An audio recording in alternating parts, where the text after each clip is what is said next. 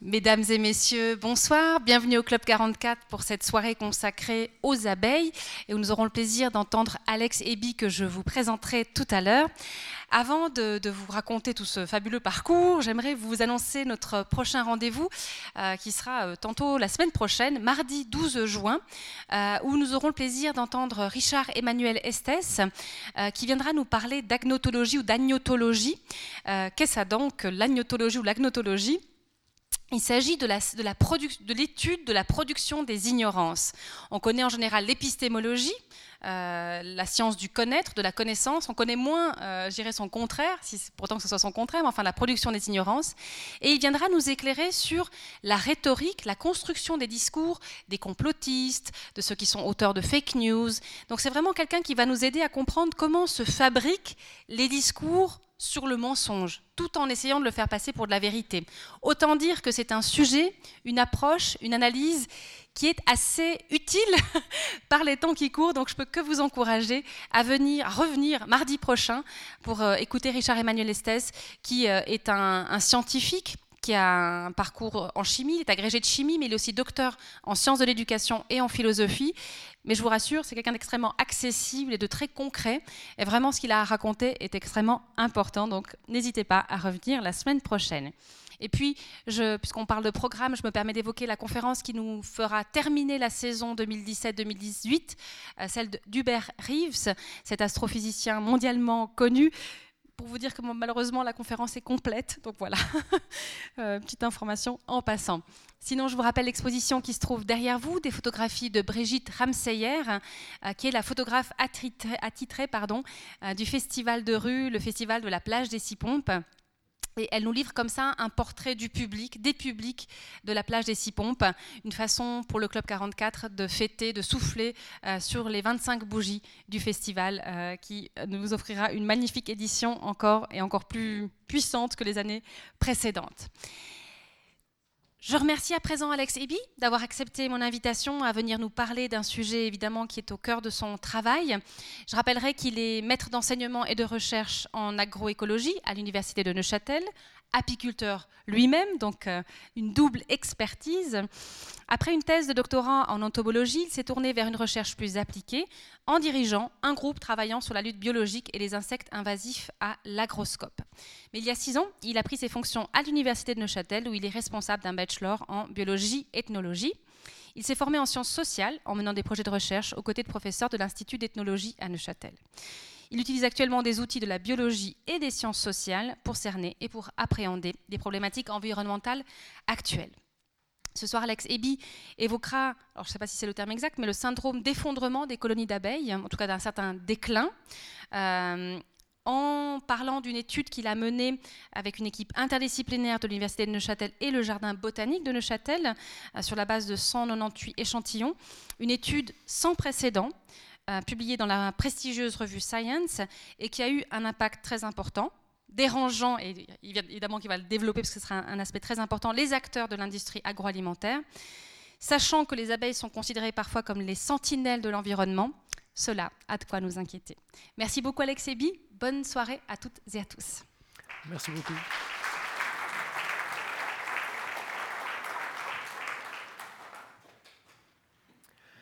Merci tout d'abord au Club 44 pour cette invitation. C'est un plaisir et un honneur de parler ici ce soir devant vous. Entre Dubochet et Hubert c'est un peu stressant, je dois l'avouer, mais ça, va aller. Donc, comme l'a dit Marie-Thérèse, je mène des recherches interdisciplinaires, je varie les plaisirs, je suis biologiste, mais je suis aussi socio-anthropologue, et je vais vous parler principalement de l'impact de cette étude qu'on a publiée dans Science il y a quelque temps. Et comme le disait Marie-Thérèse, je me suis intéressé à, je me suis attelé à ne, pas en rester là, à ne pas simplement sortir un gros papier dans Science, mais essayer de faire l'étape d'après, essayer de comprendre, de décrypter la carrière de ce papier, la carrière politique, la carrière médiatique, et aussi ce que ça a fait à des chercheurs, et ce que ça a fait à moi-même en particulier, en tant que chercheur qui est devenu du coup chercheur engagé. Donc ma présentation s'intitule Des miels contaminés, carrière d'un papier médiatisé, posture engagée d'un chercheur, ou posture d'un chercheur engagé, c'est selon, ça dépend ça dépendra du point de vue.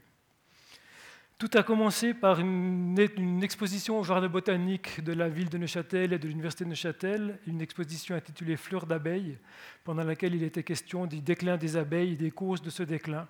On parlait alors déjà de pesticides, on parlait du varroa, on parlait de toutes ces choses qui rendaient la vie des abeilles difficile.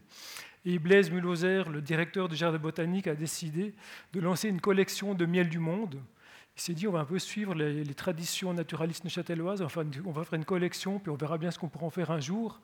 Il s'inspirait d'une collection de sable qui avait été récoltée par euh, pas mal de monde, et d'une collection de sable qui avait été revisitée quelques décennies plus tard pour réaliser que l'état de la planète n'était pas, n'était pas euh, folichon, j'allais dire, c'est pas un très bon terme, mais n'était pas génial. Il y avait des traces de microparticules dans la plupart des sables, alors qu'il y a quelques décennies, il n'y avait pas de ces microparticules.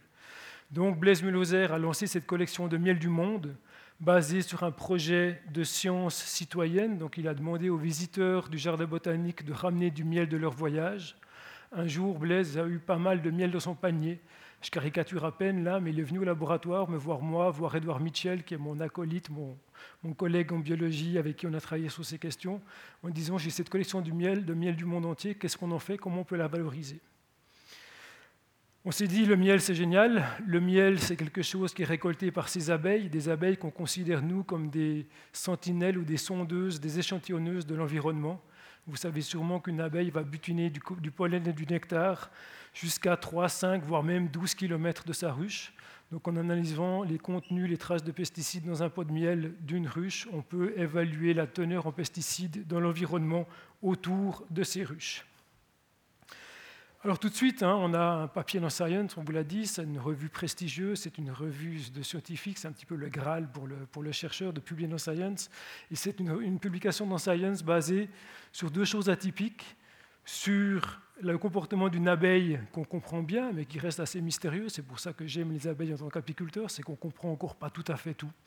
Et du, du coup, on a quelque chose qui est difficile à cerner scientifiquement. Vous allez voir tout à l'heure sur quel point on a été attaqué, sur quel point on a dû montrer patte blanche, sur quel point on a dû justifier de notre méthodologie. Les sciences citoyennes, alors là, baser un papier dans Science sur une récolte d'échantillons fait par monsieur et madame tout le monde au gré de leur voyage en vacances, là c'était carrément louche aux yeux de certains. Au moment de la, de la soumission du papier, pour ceux qui ne sont pas familiers avec ces procédures, on va soumettre un papier à, à l'éditeur d'un journal, l'éditeur a son équipe d'éditeurs spécialisés, le papier va passer chez l'éditeur spécialisé s'il passe le premier obstacle de l'éditeur, et ensuite l'éditeur spécialisé va envoyer le papier pour être scruté par des experts dans un système qu'on nomme le peer review, la revue par les pairs. Alors la publication dans Science, j'ai eu l'impression l'été dernier de ressoutenir ma thèse de doctorat. Il a fallu expliquer tout dans les moindres détails, il a fallu justifier, il a fallu se battre pour pouvoir justement expliquer cette démarche atypique. Mais en fait, le projet était tout simple. On avait des miels, on avait des chimistes et leur laboratoire, et on s'est dit, ben, on va analyser les traces de ces néonicotinoïdes. On a choisi les néonicotinoïdes, c'est des pesticides de synthèse, c'est des molécules qui, qui visent le système nerveux des insectes, c'est des molécules qui sont conçues pour tuer les insectes ravageurs. Et en visant le système nerveux des insectes, ça va entraîner la paralysie des insectes et ça va entraîner leur mort. Bien évidemment, il y a des tests, des homologations qui sont faites, il y a des tests pour évaluer les risques collatéraux de l'utilisation de ces molécules en agriculture. Le but du jeu, c'est de tuer les ravageurs. Ça, c'est logique, il faut peut-être aider aussi par rapport à ça, encore que je pense qu'il y a d'autres solutions, on en parlera peut-être tout à l'heure, mais il faut euh, s'assurer qu'il n'y a pas des effets collatéraux. Et un des effets collatéraux, ça serait une attaque non ciblée, un effet non ciblé sur des abeilles, par exemple, qui sont des insectes utiles, qui sont nos pollinisateurs. Donc on a fait ce point sur les néonicotinoïdes, c'est passé à la moulinette, les miels sont passés à la, toute, une, toute une machinerie pour pouvoir les rendre adéquats, pour les injecter dans une machine chimique qui coûte très très cher, cette espèce de truc collant qu'est le miel tout d'un coup injecté dans une, dans une machine de précision. Il a fallu adapter les méthodes, il a fallu ajuster, il a fallu calibrer tout ça, il a fallu s'assurer scientifiquement qu'on était capable de, certifier qu'on avait des traces infimes, parce c'est de ça que je vais parler, je vais vous parler de traces infimes dans ces miels, et démontrer que la, que la méthodologie était rigoureuse. Là, c'est mon miel qui est sur l'image, donc mon miel a été analysé, ça m'a fait pas mal réfléchir. En voyant les premiers résultats, j'ai eu peur. Je me suis dit, zut, même mon miel est contaminé. Il faut savoir qu'on avait choisi mon miel comme miel étalon parce qu'on cherchait un miel pur. Et je pensais que mon miel fait par mes abeilles, mon miel que je donne à mes enfants tous les matins était pur? Eh bien non, j'avais des traces de néonicotinoïdes, trois molécules dans mon miel. C'était inquiétant. Mais les gouttes de sueur qui perlent sur mon front, ce n'est pas seulement à cause de mon miel et ce que je donne à mes enfants tous les matins, c'était plutôt face à l'ampleur des résultats qu'on était en train de découvrir au fil des analyses. Nos collègues chimistes nous fournissaient les informations et on voyait se former une image assez effrayante devant nos yeux. Et on se disait, zut, là, on a quelque chose d'effrayant. On a quelque chose qui va interpeller, on, on, a quelque chose qui concerne deux symboles, un symbole de l'alimentation saine qu'est le miel et un symbole de la biodiversité qu'est l'abeille on s'était dit, zut, là, il va falloir communiquer, ça ne va pas passer inaperçu. D'ailleurs, on a peut-être une chance de publier ça dans un grand journal. Les résultats, les voilà. 75% de nos échantillons sont contaminés. On a ces 198, quasi 200 échantillons récoltés dans le monde entier qu'on a analysés. Les échantillons indiqués en noir sont les échantillons positifs pour lesquels on a détecté au moins un de ces néonicotinoïdes. On a analysé cinq molécules. Et les échantillons blancs sont les échantillons qui étaient propres ou dont la concentration était en dessous du seuil de quantification. Premier constat, assez horrible, l'environnement est contaminé dans son ensemble par ces néonicotinoïdes. On est allé plus loin, on a fait des analyses plus approfondies pour un peu mieux décrypter ce qu'on voyait euh, dans nos tabelles. Ici, vous avez une image qui montre qu'il n'y a déjà aucune région du monde qui est complètement épargnée par ces molécules. On pensait peut-être naïvement qu'il y aurait moins de pesticides utilisés en Afrique. On pensait qu'il y aurait des régions où, les abeilles n'étaient pas exposées à ces molécules. Eh bien non, il n'y a pas une région du monde où il n'y en a pas. Par contre, on voit qu'il y a des colorations locales. On peut voir qu'il y a des usages différents de ces molécules selon les parties euh, du monde que nous avons euh, appréhendées dans notre échantillonnage avec des différences qu'on peut expliquer par des cultures en place, par des pratiques agricoles, par euh, ce genre d'aspect. On voit par exemple qu'en Europe, on utilise beaucoup de thiaclopride, alors que d'autres molécules sont utilisées dans d'autres régions du monde. Et une chose qui nous a beaucoup effrayé, c'était la présence ou l'omniprésence quasi de ces cocktails de molécules. On avait un nombre important d'échantillons qui contenaient au moins deux de ces néonicotinoïdes dans un même échantillon.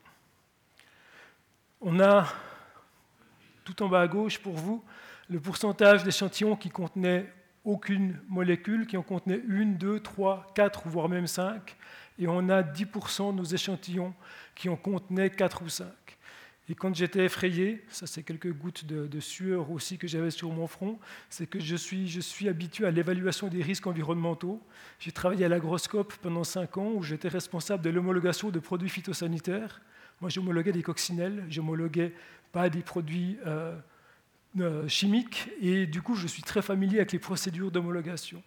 Et on sait, c'est quelque chose qui est très connu, qu'il n'y a pas de procédure d'homologation qui prend en compte les cocktails de ces molécules auxquels sont confrontés les organismes de l'environnement. Il y aura une homologation, mais pour chaque molécule prise l'une après l'autre. Et il n'est aucunement question d'évaluer les risques associés à l'exposition de 4 voire 5 néonicotinoïdes pour une abeille. Donc un constat assez alarmant avec l'Europe quand même, qui est relativement championne dans les, cocktails, on avait vraiment un, état des lieux assez, assez effrayant.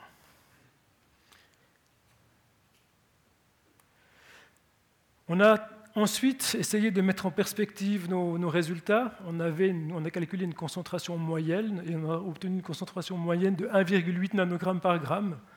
1,8 nanogrammes par gramme, c'est très peu. C'est l'équivalent à peu de choses près d'une goutte dans une piscine olympique. Et une goutte dans une piscine olympique, c'est vraiment pas grand-chose.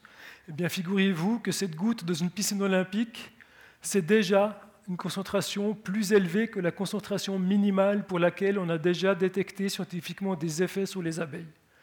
Comment est-ce qu'on a réussi à trouver cette valeur de 0,1 nanogramme par gramme? Avec Edouard Mitchell, mon collègue, on a décortiqué, on a épluché l'été dernier euh, une cinquantaine de papiers scientifiques issus de journaux à comité de lecture, donc des, papiers scientifiques qu'on jugeait étant crédibles. On a fait la part des choses entre les méthodologies auxquelles on adhérait, celles sur lesquelles on avait peut-être quelques, quelques doutes, et on a identifier le papier, la molécule, la concentration minimale pour lesquelles il y avait un effet qui était documenté.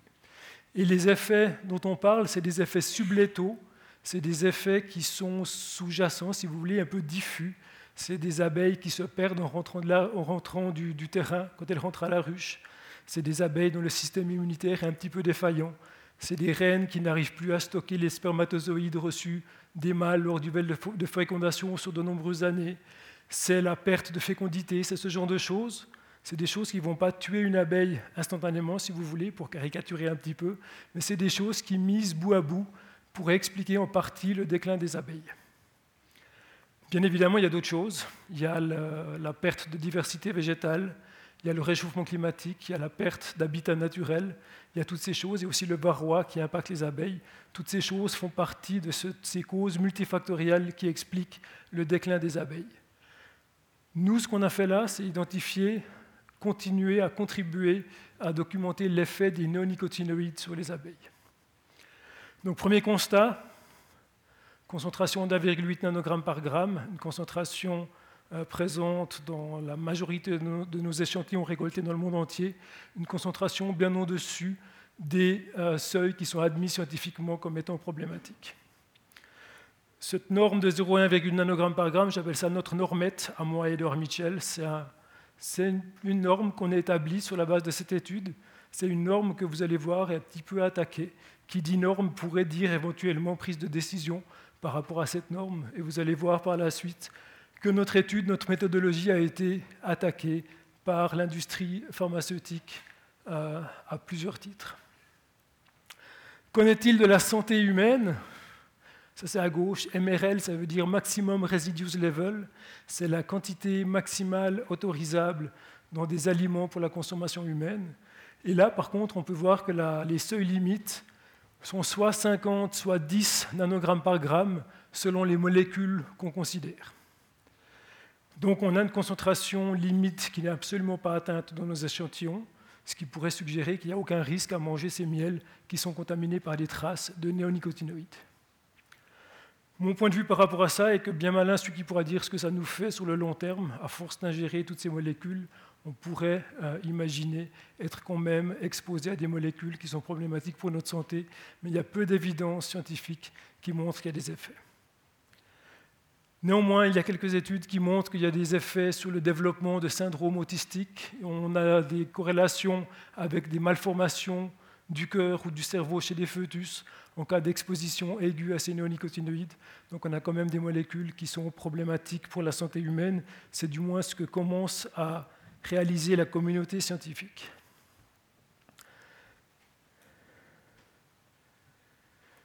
Par rapport à tout ça, quand on, est chercheur, quand on est tout d'un coup médiatisé face à de tels résultats, quand on fait un constat aussi alarmant sur l'environnement, on se sent un petit peu mal. C'est comme ça que je voyais l'environnement autour de mes ruches un dessin que j'ai eu la chance de pouvoir réaliser dans un cours de BD que je suis avec un, artiste neuchâtelois.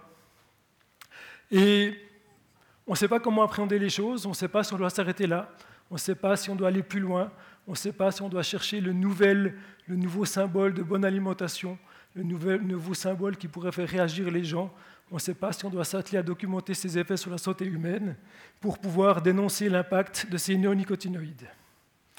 Eh bien moi j'ai décidé de redonner un peu vie à ces abeilles en ne pas m'arrêtant là, en essayant d'aller plus loin, en essayant de documenter plus en avant, pas seulement l'effet des néonicotinoïdes, mais aussi ce que j'ai vécu en tant que chercheur suite à la publication de ce papier, pour documenter justement toutes les attaques de l'industrie, pour documenter les changements de posture, pour documenter comment mes collègues universitaires percevaient notre travail de chercheurs engagés. Vous allez voir que ce n'est pas assez évident pour des universitaires, certains universitaires, il ne faut pas faire des généralisations, mais d'accepter d'avoir peut-être dans leur rang un chercheur qui est presque un petit peu militant comme ça. Pour faire ça, j'ai mobilisé du coup mes outils des sciences humaines. J'ai continué de faire mon travail de scientifique, j'ai continué d'assister à des séances, j'ai continué de rencontrer des chercheurs, mais je me suis attelé à documenter, je me suis attelé à leur poser des questions. J'ai mobilisé les entretiens semi-directifs, l'observation participante, pour documenter un petit peu l'arène et les modalités dans lesquelles un chercheur s'autorise à prendre une posture engagée par rapport à ses recherches. Marie-Thérèse Bonadonna vous parlait d'agnotologie. Vous allez en entendre parler la semaine prochaine si vous venez à la conférence de M. Estes. Je vais vous en toucher quelques mots parce que j'ai utilisé ce cadre pour réfléchir aux informations que j'ai récoltées pendant, pendant ces quelques mois. L'anatologie, c'est donc la science de l'ignorance volontairement induite, sous-entendue par l'industrie pharmaceutique dans ce cas-là. C'est une propagande qui peut passer pour le simple prolongement de l'épistémologie des scientifiques. Il y a une espèce de double jeu où les scientifiques qui ont un but commercial par rapport à ces molécules vont jouer aux scientifiques pour produire des contre-vérités, pour produire, pour semer du doute, pour essayer d'amener une vision différente par rapport à la vision obtenue par la recherche scientifique. Et ces euh, caractéristiques de la posture du scientifique, qui sont mimées alors par ces, par ces chercheurs, c'est la culture du scepticisme et du doute radical. Un chercheur en biologie va jamais affirmer sur la base de ses résultats, eh bien, moi j'ai trouvé, j'ai trouvé la preuve, j'ai trouvé la cause du déclin des abeilles. Il va toujours pondérer, il va toujours exposer les alternatives, les causes alternatives, ce genre de choses. On n'est pas dans la culture des scientifiques de dire la cause du déclin des abeilles, c'est ça. Même sur un objet plus simple que celle du déclin des abeilles, il y a une réticence à être trop affirmatif par rapport à ces données. Et c'est bien. La nécessité de refaire les expériences jusqu'à l'obtention d'un consensus, donc on refait les expériences, on veut que ce soit statistiquement solide, on veut augmenter le nombre de réplicas, on veut être sûr de soi quand on va dire aux gens qu'on a obtenu un résultat sur une de nos études. Euh, une attention aux détails des protocoles expérimentaux, Bien évidemment, il y a beaucoup de choses à dire. Il y a des bonnes sciences, il y a des mauvaises sciences. Je vous disais tout à l'heure que je sélectionnais les papiers que j'ai inclus dans ma revue de la littérature pour créer ma normette en fonction des méthodologies utilisées par les collègues. Il y a des méthodologies auxquelles on adhère, plus ou moins, des méthodologies qu'on rejette et des méthodologies qu'on va par contre accepter dans nos, dans nos démarches scientifiques. Et il y a surtout une distance avec les enjeux politiques. J'y reviendrai tout à l'heure.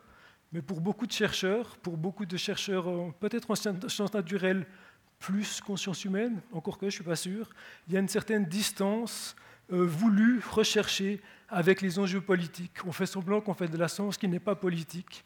Alors là, on oublie un petit peu que toute science est politique, on oublie un petit peu qu'il y a des stratégies politiques pour l'obtention des fonds euh, du Fonds national de la recherche scientifique, par exemple. Donc c'est quelque chose qui est difficile à appréhender. Souvent, pour les pratiquants de l'agnotologie, euh, il ne s'agit pas d'ajouter une information contraire sur un sujet, mais essayer de remonter en avant, en amont de la controverse, essayer de monter à l'endroit où les savoirs positifs commencent à s'élaborer et d'essayer d'empêcher qu'ils ne se closent. On essaye d'empêcher qu'un consensus scientifique se forme sur un sujet. Et je vous expliquerai tout à l'heure comment nous, en tant que chercheurs, on a essayé de montrer qu'un consensus scientifique existait et je vais vous montrer tout à l'heure comment l'industrie a essayé de discréditer notre démarche par rapport à cette recherche de consensus. Et comme je l'évoquais tout à l'heure, les informateurs parviennent ainsi à cacher qu'il s'agit d'une contre-propagande d'origine politique, car ils se placent justement sur le terrain prétendument apolitique, sacré de la science, à la recherche des seuls faits. Donc là, les mots-clés, c'est vraiment politique à politique, ces méthodologies, cette, cette, posture de chercheur et cette euh, vision du, travail du scientifique qui est intéressant à décortiquer. Notre papier a été attaqué à de nombreuses reprises. Alors je ne suis pas contre des attaques de scientifiques, des collègues qui disent écoute Alex, là tu n'as pas, pas, fait comme j'aurais fait, ça c'est très, très normal, c'est même recherché, c'est même très sain comme démarche. Par contre, vous allez voir tout à l'heure qu'on a des attaques qui sont plus ou moins fondées et qui sont plus ou moins argumentées. Par exemple, on nous a attaqué sur la représentativité de nos 198 échantillons pour représenter le monde. Alors là, je suis d'accord que c'est difficile de dire le monde est dans un état de délabrement par rapport aux néonicotinoïdes. Regardez, nous avons analysé 200 échantillons. Mais en même temps, c'est la plus grande étude qui a jamais été faite sur cette question. Et on a fait un échantillonnage aléatoire de ces, miels, on a trouvé que 75% des échantillons étaient contaminés et nous pensons qu'on peut quand même affirmer que la majorité de nos échantillons sont contaminés par des néonicotinoïdes et que c'est problématique. On a eu l'occasion de répondre à ces attaques, ce qui ce qui fait aussi partie de la démarche de la construction du savoir scientifique.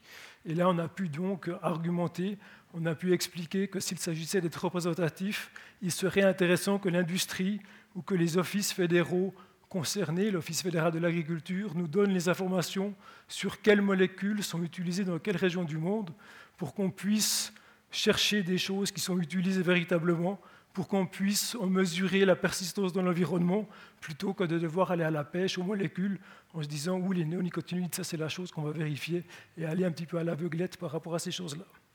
Eh bien figurez-vous que les données d'utilisation de produits phytosanitaires en Suisse ne sont pas une information publique, donc on était obligé d'aller un petit peu à la pêche aux informations à l'aveugle par rapport à cette étude.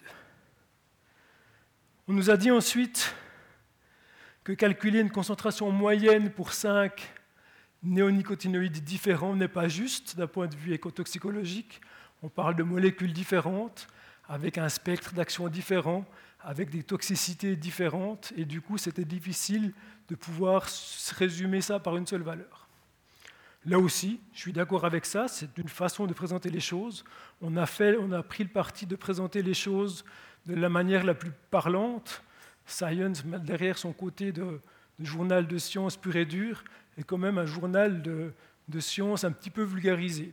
Donc on, voulait aussi pouvoir dire, bah, avec un euh, notre public, on voulait pouvoir avoir une valeur qui montrait l'ampleur de la, de la problématique par rapport à l'ensemble de la planète. Vous allez voir tout à l'heure que la critique sur ces cinq néonicotinoïdes qu'on met tous ensemble, elle est liée à d'autres choses. On a eu des interactions avec un représentant de Bayer, qui est une personne responsable dans l'homologation de ces produits phytosanitaires, qui nous disait, qui, nous, qui confrontait nos résultats en disant écoutez, le, papier de Eby et Mitchell, c'est un papier qui ne tient pas la route parce qu'il n'y a pas une classe de molécules qui s'appelle les néonicotinoïdes. En fait, on a différentes molécules. On a des molécules qui sont toxiques pour les abeilles, on a des molécules qui ne sont pas toxiques pour les abeilles. Quand on sait qu'il y a eu des batailles juridiques en France notamment pour savoir quel néonicotinoïde allait être interdit dans ce pays ou quel néonicotinoïde allait être euh, toujours utilisé dans ce pays, on se rend compte de l'importance de pouvoir titiller ce genre de résultats en disant écoutez, vous n'avez pas une chose qu'on appelle euh, les néonicotinoïdes qui sont problématiques. Ensuite, on a eu quelques critiques sur la méthode employé pour déterminer ma normette, hein, mes 0,1 nanogrammes par gramme. On nous a dit qu'on avait surinterprété les informations, on nous a dit qu'on avait mal choisi les papiers qu'on avait mobilisés dans notre review, on nous a dit qu'il y avait pas mal de problèmes par rapport à tout ça. Et là, comme je disais tout à l'heure, ben, il y a différents points de vue. On est tous des chercheurs, on a tous des sensibilités différentes, on a tous un bagage différent, et forcément, on va prendre des informations euh, de manière peut-être un petit peu disparate.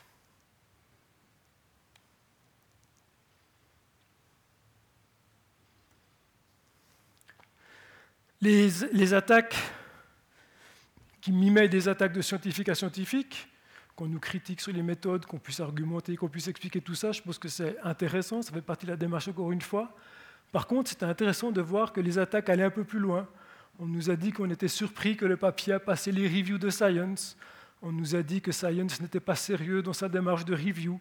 On nous a dit que ce n'était pas, euh, pas de, la, de la recherche sérieuse. Un représentant technique de chez Bayer nous disait qu'il avait beaucoup d'études, qu'il y a beaucoup d'études qui provoquent pas mal de soupçons chez lui, hein, dans, la, construction du doute, dans cette agnotologie. On, était face à quelqu'un dans un débat, dans un café scientifique organisé à l'Université de Neuchâtel, on était face à quelqu'un qui, s'attelait à démontrer qu'il était suspicieux par rapport à notre méthodologie, par rapport à nos résultats. Il disait n'avoir jamais vu de confirmation que les néonicotinoïdes sont responsables pour le déclin des abeilles en Suisse, en Europe ou au niveau mondial. J'avais beau y présenter nos résultats, j'avais beau y dérouler toutes les revues de la littérature qu'on avait effectuées dans ce papier et d'autres papiers, ils ne voulaient tout simplement rien entendre.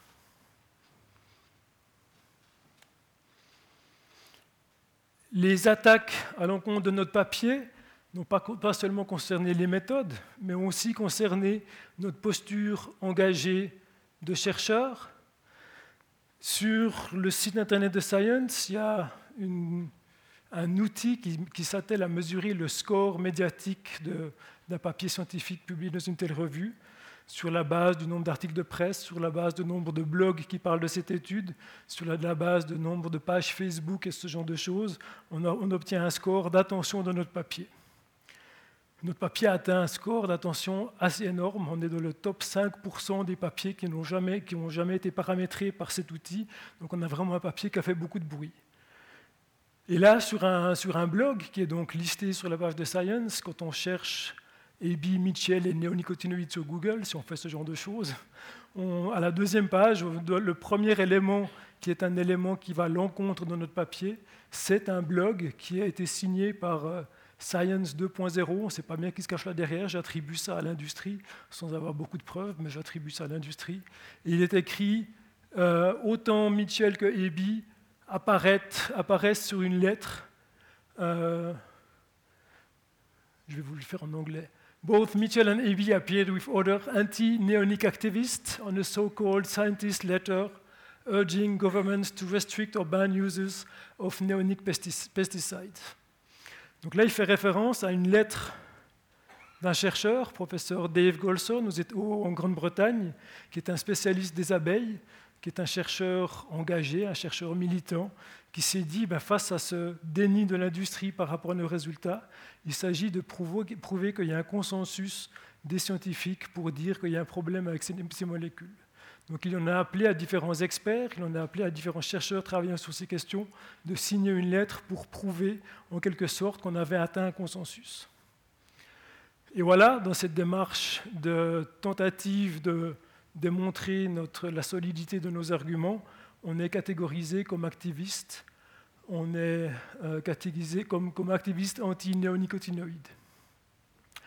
C'est assez intéressant de voir ça, cette phrase a été écrite au moment de la sortie de notre papier. Entre-temps, il y a eu les discussions avec Dave Golson sur le format de la lettre, sur qui allait être invité à signer la lettre, comment on allait transmettre la lettre au plus grand nombre. Et la, semaine passée, euh, la lettre a été publiée dans Science sous forme de lettre à l'éditeur. Et cette lettre a été co-signée par 232 signataires dans une tentative, encore une fois, de montrer euh, le bien fondé de notre démarche scientifique.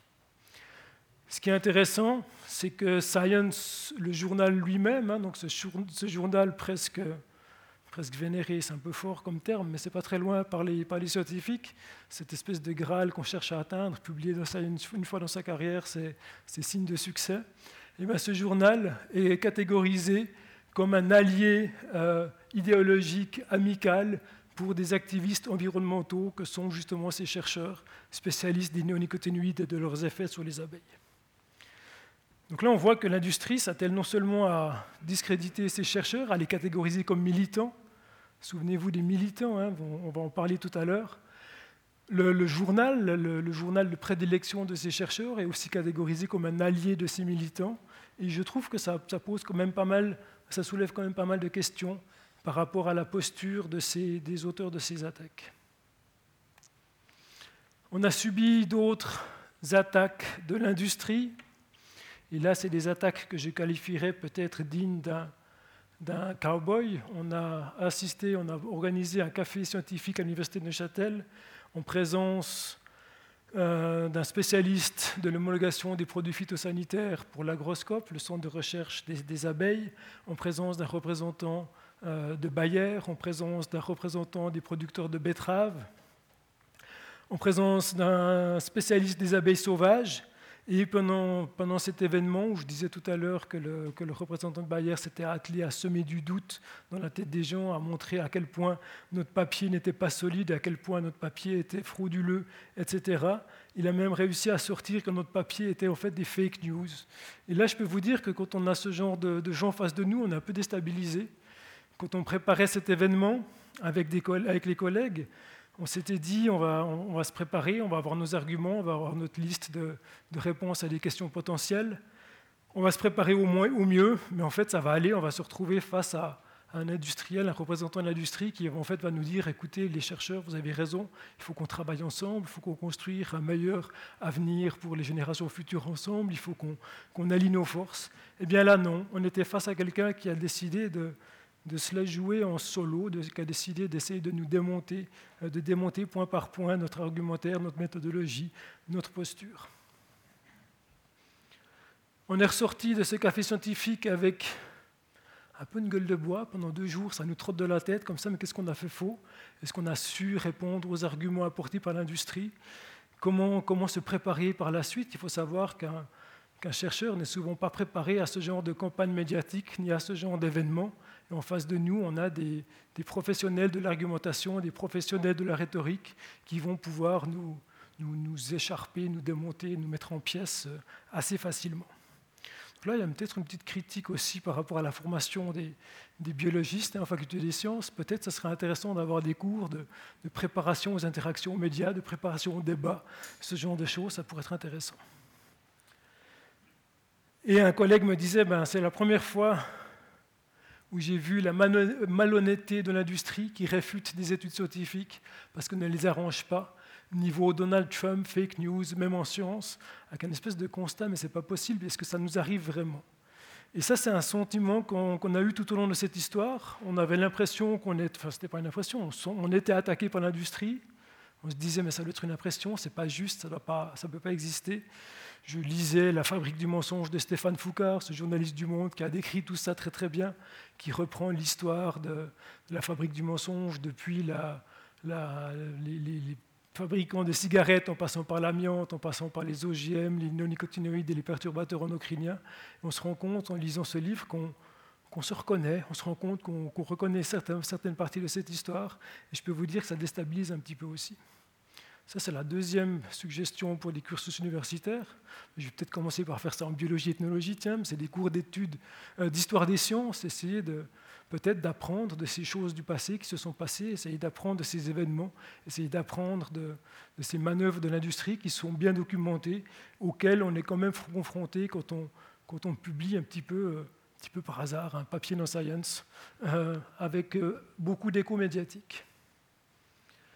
Alors la grande question que je me posais, c'était pourquoi ces, pourquoi ces attaques, pourquoi cette espèce d'acharnement? Pour moi, j'étais en train de publier un papier en utilisant les abeilles comme sentinelles de l'environnement. Je publiais un papier qui ne servait, entre guillemets, qu'à mettre en résonance les décennies de recherche faites par des collègues pour montrer l'impact de ces molécules sur les abeilles avec ce qu'on avait dans l'environnement. Pour moi, c'est un espèce d'état des lieux. Pour moi, la bataille avait eu lieu quelques années auparavant. J'ai d'ailleurs eu pas mal d'interactions avec des chercheurs qui étaient au front euh, il, y a quelques, décennies et qui me racontaient à quel point leur carrière avait été mise à mal par, euh, leur posture de chercheur engagé. Et en y réfléchissant, je, suis, arrivé à plusieurs hypothèses. Alors, la première hypothèse, c'est un moment politique important. On a eu en 2012 un moratoire partiel sur ces néonicotinoïdes, donc un moratoire partiel avec comme ambition de donner du, temps à des chercheurs de documenter les effets de ces molécules pour éventuellement arriver à une interdiction de ces molécules. Le moratoire, il est partiel parce qu'il concerne seulement des cultures euh, avec lesquelles les abeilles n'ont pas d'interaction. Euh, non, je dis n'importe quoi. Le moratoire concernait justement que les cultures euh, qui étaient en contact avec les abeilles. Ça fait beaucoup plus sens comme ça, je, suis d'accord avec vous. Donc on parlait du colza, on parlait du colza qui est une source de nectar importante pour les abeilles. Il y a un miel de colza qui est d'ailleurs assez recherché. On parlait du tournesol, le tournesol qui produit du pollen en fin de saison, qui est une bonne source de, de pollen, de protéines pour les abeilles en préparation de l'hiver. On parle, on parle d'épandage de néonicotinoïdes sur des arbres fruitiers en fleurs, typiquement, avec un, lien évident avec une exposition potentielle de ces abeilles. Et eh bien pour ces utilisations-là, il y avait une interdiction d'usage de ces néonicotinoïdes. Par contre, pour toutes les autres, c'était encore possible d'utiliser ces néonicotinoïdes. Et là, on parle de trois néonicotinoïdes sur les sept qui existent. Nous, on en a les cinq, mais il en existe sept. Et c'est ces autres utilisations, ça, peut être le blé, ça peut être la betterave, ça peut être les plantes ornementales, ça peut être euh, les plantes qu'on met sur son balcon justement pour attirer les insectes pollinisateurs et ce genre de choses. Et là, il y avait toujours ces néonicotinoïdes euh, qui étaient présents dans l'environnement. Et vous le savez peut-être, début 2018, il y a eu une votation au niveau européen où l'Europe a eu pris la décision courageuse d'interdire euh, définitivement ces trois molécules sans exception. Part dans des serres où là, il n'y a vraiment pas d'abeilles, mais ça, j'arrive à vivre avec. Donc voilà des attaques à un moment crucial. En y réfléchissant un petit peu, je me suis rendu compte que quand je reprenais mes données, il faut savoir que nos échantillons ont été récoltés avant le moratoire. Et avant le moratoire, si vous regardez le camembert de l'Europe, on se rend compte que les deux molécules principales sont le thiaclopride et l'acétamipride. Eh bien, figurez-vous que ces deux molécules ne sont pas des molécules sujettes à ce moratoire partiel. Euh, les trois molécules qui, qui ont été interdites récemment en Europe, c'est les trois autres, celles dont on devine le petit liseré de couleur. Avec mes collègues, on avait une focale centrée sur la Suisse, éventuellement sur l'Europe. On n'avait pas cette vision générale du marché que représentaient les néonicotinoïdes. Et en fait, si on se met du, point de vue de l'industrie, ces néonicotinoïdes produites par Bayer, euh, Matsui au Japon et Syngenta sont des molécules dont le marché est mondial. Et quand on réfléchit à ces trois molécules représentées par des liserés dans le camembert européen, et qu'on compare ça avec le camembert nord-américain, on se rend compte que ces trois molécules sont les molécules utilisées en Amérique du Nord. Question de recherche à laquelle j'aurai jamais de réponse probablement, c'est est-ce que l'industrie aurait lâché du mou sur ces trois molécules parce que de toute façon le marché de ces trois molécules était ailleurs qu'en Europe? C'est une question à laquelle j'aurai sûrement pas beaucoup d'informations. Une autre piste, un petit peu dans la même ligne, est une piste française. Hein. La France a pris la décision courageuse d'interdire les néonicotinoïdes. Au moment où on publiait notre papier, la décision d'interdire ces néonicotinoïdes est. Avec mes collègues, on avait l'impression d'avoir mis notre pierre à l'édifice, on était très contents.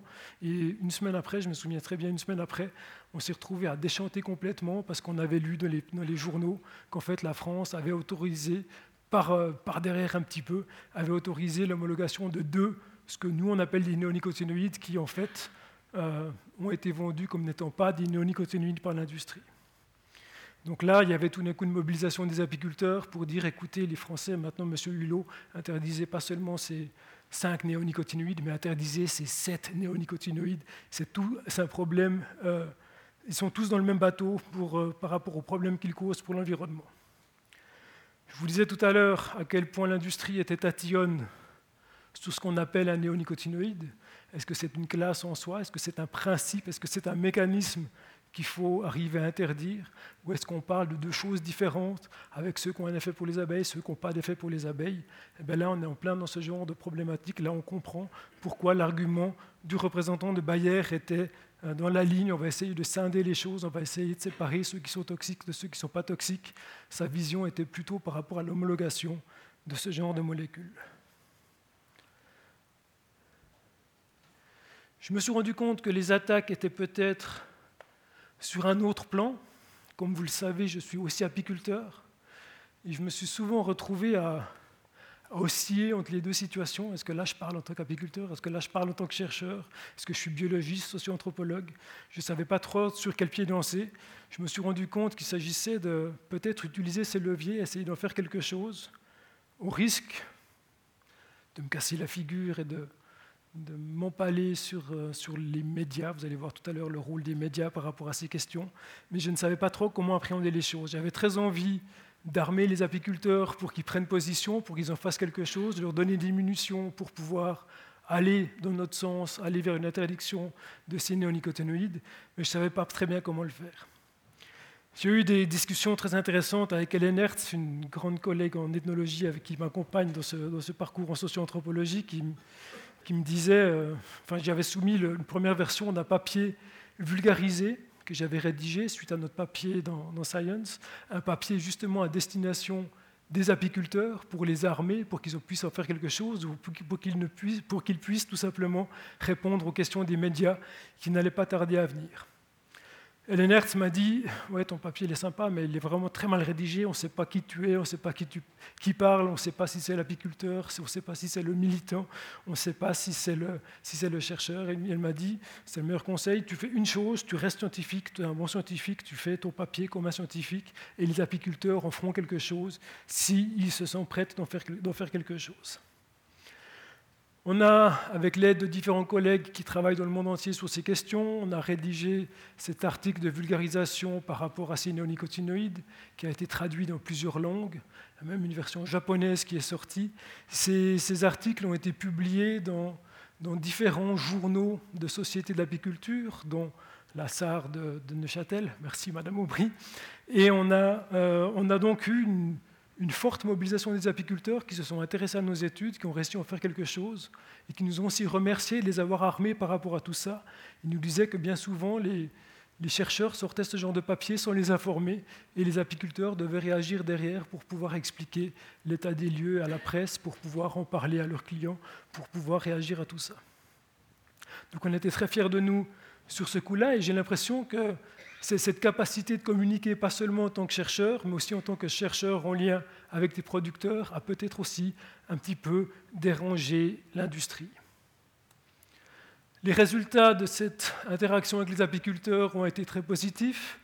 Vous avez ici une prise de position d'Api Suisse. Api Suisse est l'organisation fêtière des sociétés d'apiculture euh, nationale en Suisse, qui prend position très clairement euh, au sujet de ces néonicotinoïdes suite à notre étude avec euh, plus une demande de plus de garanties par rapport à l'évaluation des risques environnementaux, et notamment ces effets sublétaux qui sont difficiles à appréhender pour des, pour des chercheurs, avec une remarque concernant l'utilisation combinée de plusieurs pesticides, quelque chose qui n'est pas euh, réglementé pour l'instant, des demandes précises euh, par rapport à ce moratoire qui était alors en pleine discussion. Est-ce qu'il s'agissait d'interdire ces, produits phytosanitaires ou est-ce qu'il s'agissait de simplement prolonger le moratoire?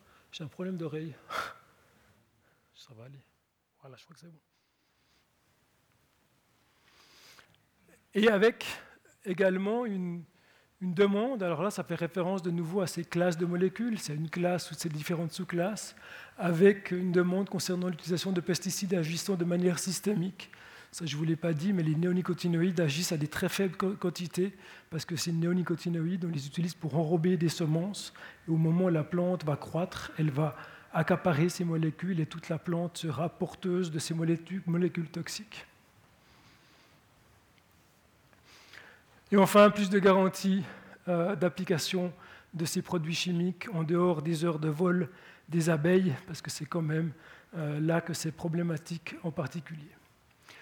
Donc à mon avis aussi, cette, capacité de sortir peut-être de sa zone de confort du chercheur qui va, aller travailler avec les, praticiens, qui était peut-être euh, peut-être une hypothèse de travail mal vue par l'industrie.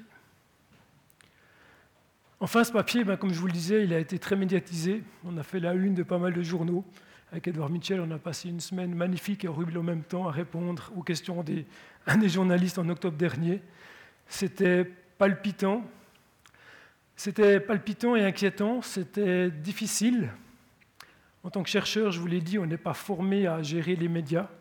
Au moment de la publication du papier, ma crise d'angoisse, mes petites gouttelettes qui perlaient sur mon front dans, les premières diapositives, étaient aussi par rapport à, notre, à la façon dont on allait essayer de gérer les médias. On avait peur des médias avec mes collègues. On s'était dit les médias vont raconter n'importe quoi. Ils vont dire qu'il faut détruire les stocks de miel ils vont dire qu'il faut arrêter de consommer du miel, on va, on va être mal compris, on ne va pas réussir à les embarquer dans cette histoire.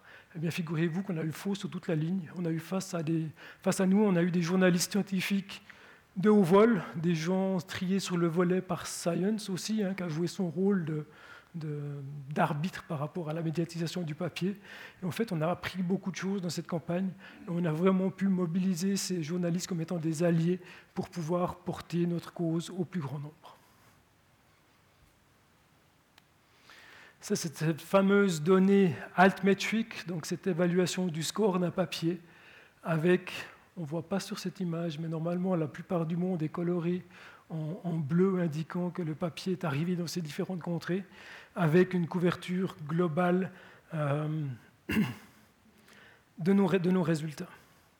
Alors cette couverture globale, voilà, c'est un sujet de société, c'est un sujet qui touche ces symboles qu'est l'abeille et le miel par rapport à la biodiversité ou l'alimentation saine. Eh bien, figurez-vous que le blog qui liste tout ce que j'ai fait faux avec mes collègues, tout ce que j'ai fait faux scientifiquement, tout ce que j'ai fait faux dans mes manœuvres de communication, nous attaque précisément sur ce point. Il est question d'un embargo que j'aurais brisé par rapport à, l'annonce de, de l'apparition de ce papier. Ça paraît anodin, ça paraît un petit, peu ridicule, mais il y a quand même une, on, a quand même été décortiqué dans nos moindres faits et gestes par rapport à tout ça. Et briser un embargo, c'est quelque chose qui ne se fait pas. En fait, un embargo, c'est quand un, quand un papier est sur le point de sortir. Science a les droits par rapport à la diffusion de l'information. Science nous autorise à communiquer avec les médias une semaine avant l'apparition du papier.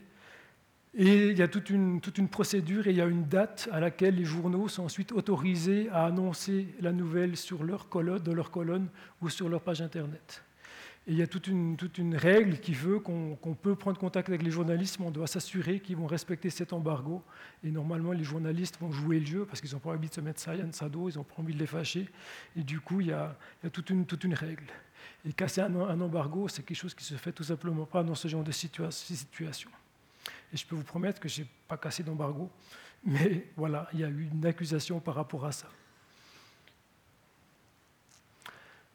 L'attaque et potentiellement aussi euh, justifié par rapport à l'efficacité de notre campagne de communication. Vous avez ici une page Facebook, je crois, de la Fondation David Suzuki. La Fondation David Suzuki, c'est une ONG environnementale, c'est presque des activistes, qui, qui nous a beaucoup aidés dans notre démarche. C'est des gens qui sont proches de la cause qu'on défend.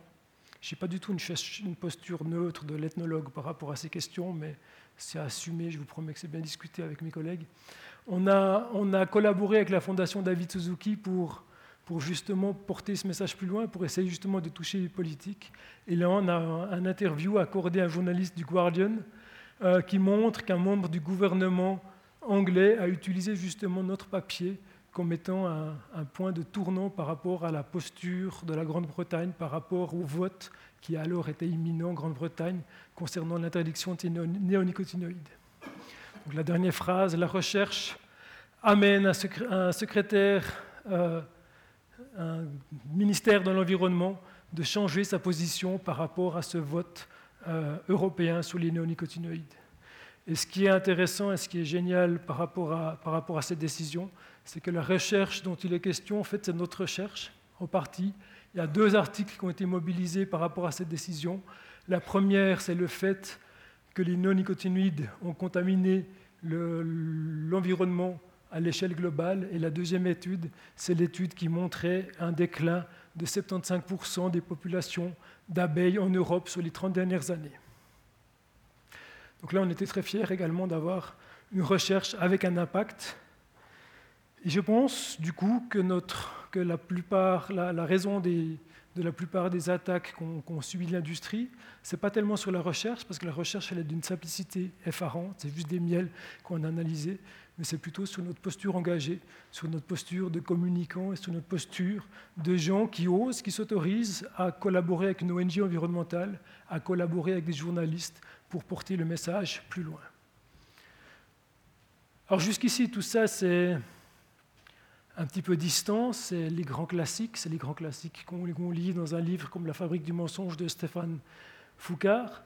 Malheureusement, ce qui m'inquiète un petit peu, c'est que l'université, les connaisseurs reconnaîtront peut-être la faculté des sciences de l'université de Neuchâtel, l'université avec cette, tour d'ivoire de la recherche, ce lieu sacré en fait de la recherche euh, pure et dure et solide, je, trouve qu'il offre un terreau assez, efficace, assez adapté à, ce genre d'attaque. Vous allez voir tout à l'heure que c'est un endroit où justement on, se positionne de manière à tomber dans le panneau de l'industrie par rapport à ces questions. Alors je ne veux pas généraliser, je ne veux pas dire que tous les universitaires se positionnent comme ce que je vais vous montrer tout à l'heure, mais certains se positionnent comme ça, c'est dans la tête de certains collègues, et je pense que c'est un signe assez inquiétant par rapport, à, par rapport peut-être à la mission de l'université. Pour moi, l'université, c'est un lieu de production de savoir, c'est un lieu dans lequel on a un accès privilégié à l'information, c'est un des lieux dans lesquels on crée de l'information, c'est un lieu qui doit être préservé. Je respecte complètement aussi la posture, la posture de chercheurs qui se disent Moi, mon job, c'est faire de la recherche pure et dure, certes un petit peu dans ma tour d'ivoire, mais il y a d'autres qui vont communiquer. Mais vous allez voir que des chercheurs qui de la recherche pure et dure, mais qui prennent le pari de s'autoriser à communiquer avec des journalistes ou des ONG, sont parfois un petit peu pointés du doigt et un petit peu critiqués. Au moment de la campagne médiatique, je parlais avec mes collègues, je parlais de cette campagne médiatique, je, ils me voyaient transpirer tous les jours avec mes trois gouttes de sueur sur le front, ils me disaient comment tu, comment tu te prépares à cette campagne médiatique, qu'est-ce que tu vas leur dire à ces journalistes? Je leur expliquais ma décision de prendre parti, je leur expliquais ma décision d'encourager une interdiction de ces néonicotinoïdes. Et les regards étaient plutôt des regards de travers, c'était plutôt des regards parfois mélangés un petit peu d'envie, parfois mélangés un petit peu d'admiration, mais principalement, principalement euh, teintés, de, teintés de scepticisme et de, et de doute. Une citation que j'ai récoltée lors d'une de ces réunions de scientifiques travaillant sur les néonicotinoïdes est assez parlante. Hein. Nous ne sommes pas politiques, on n'est pas des activistes, on est des scientifiques, on pousse la science dans une façon juste. Notre job, c'est faire de la science.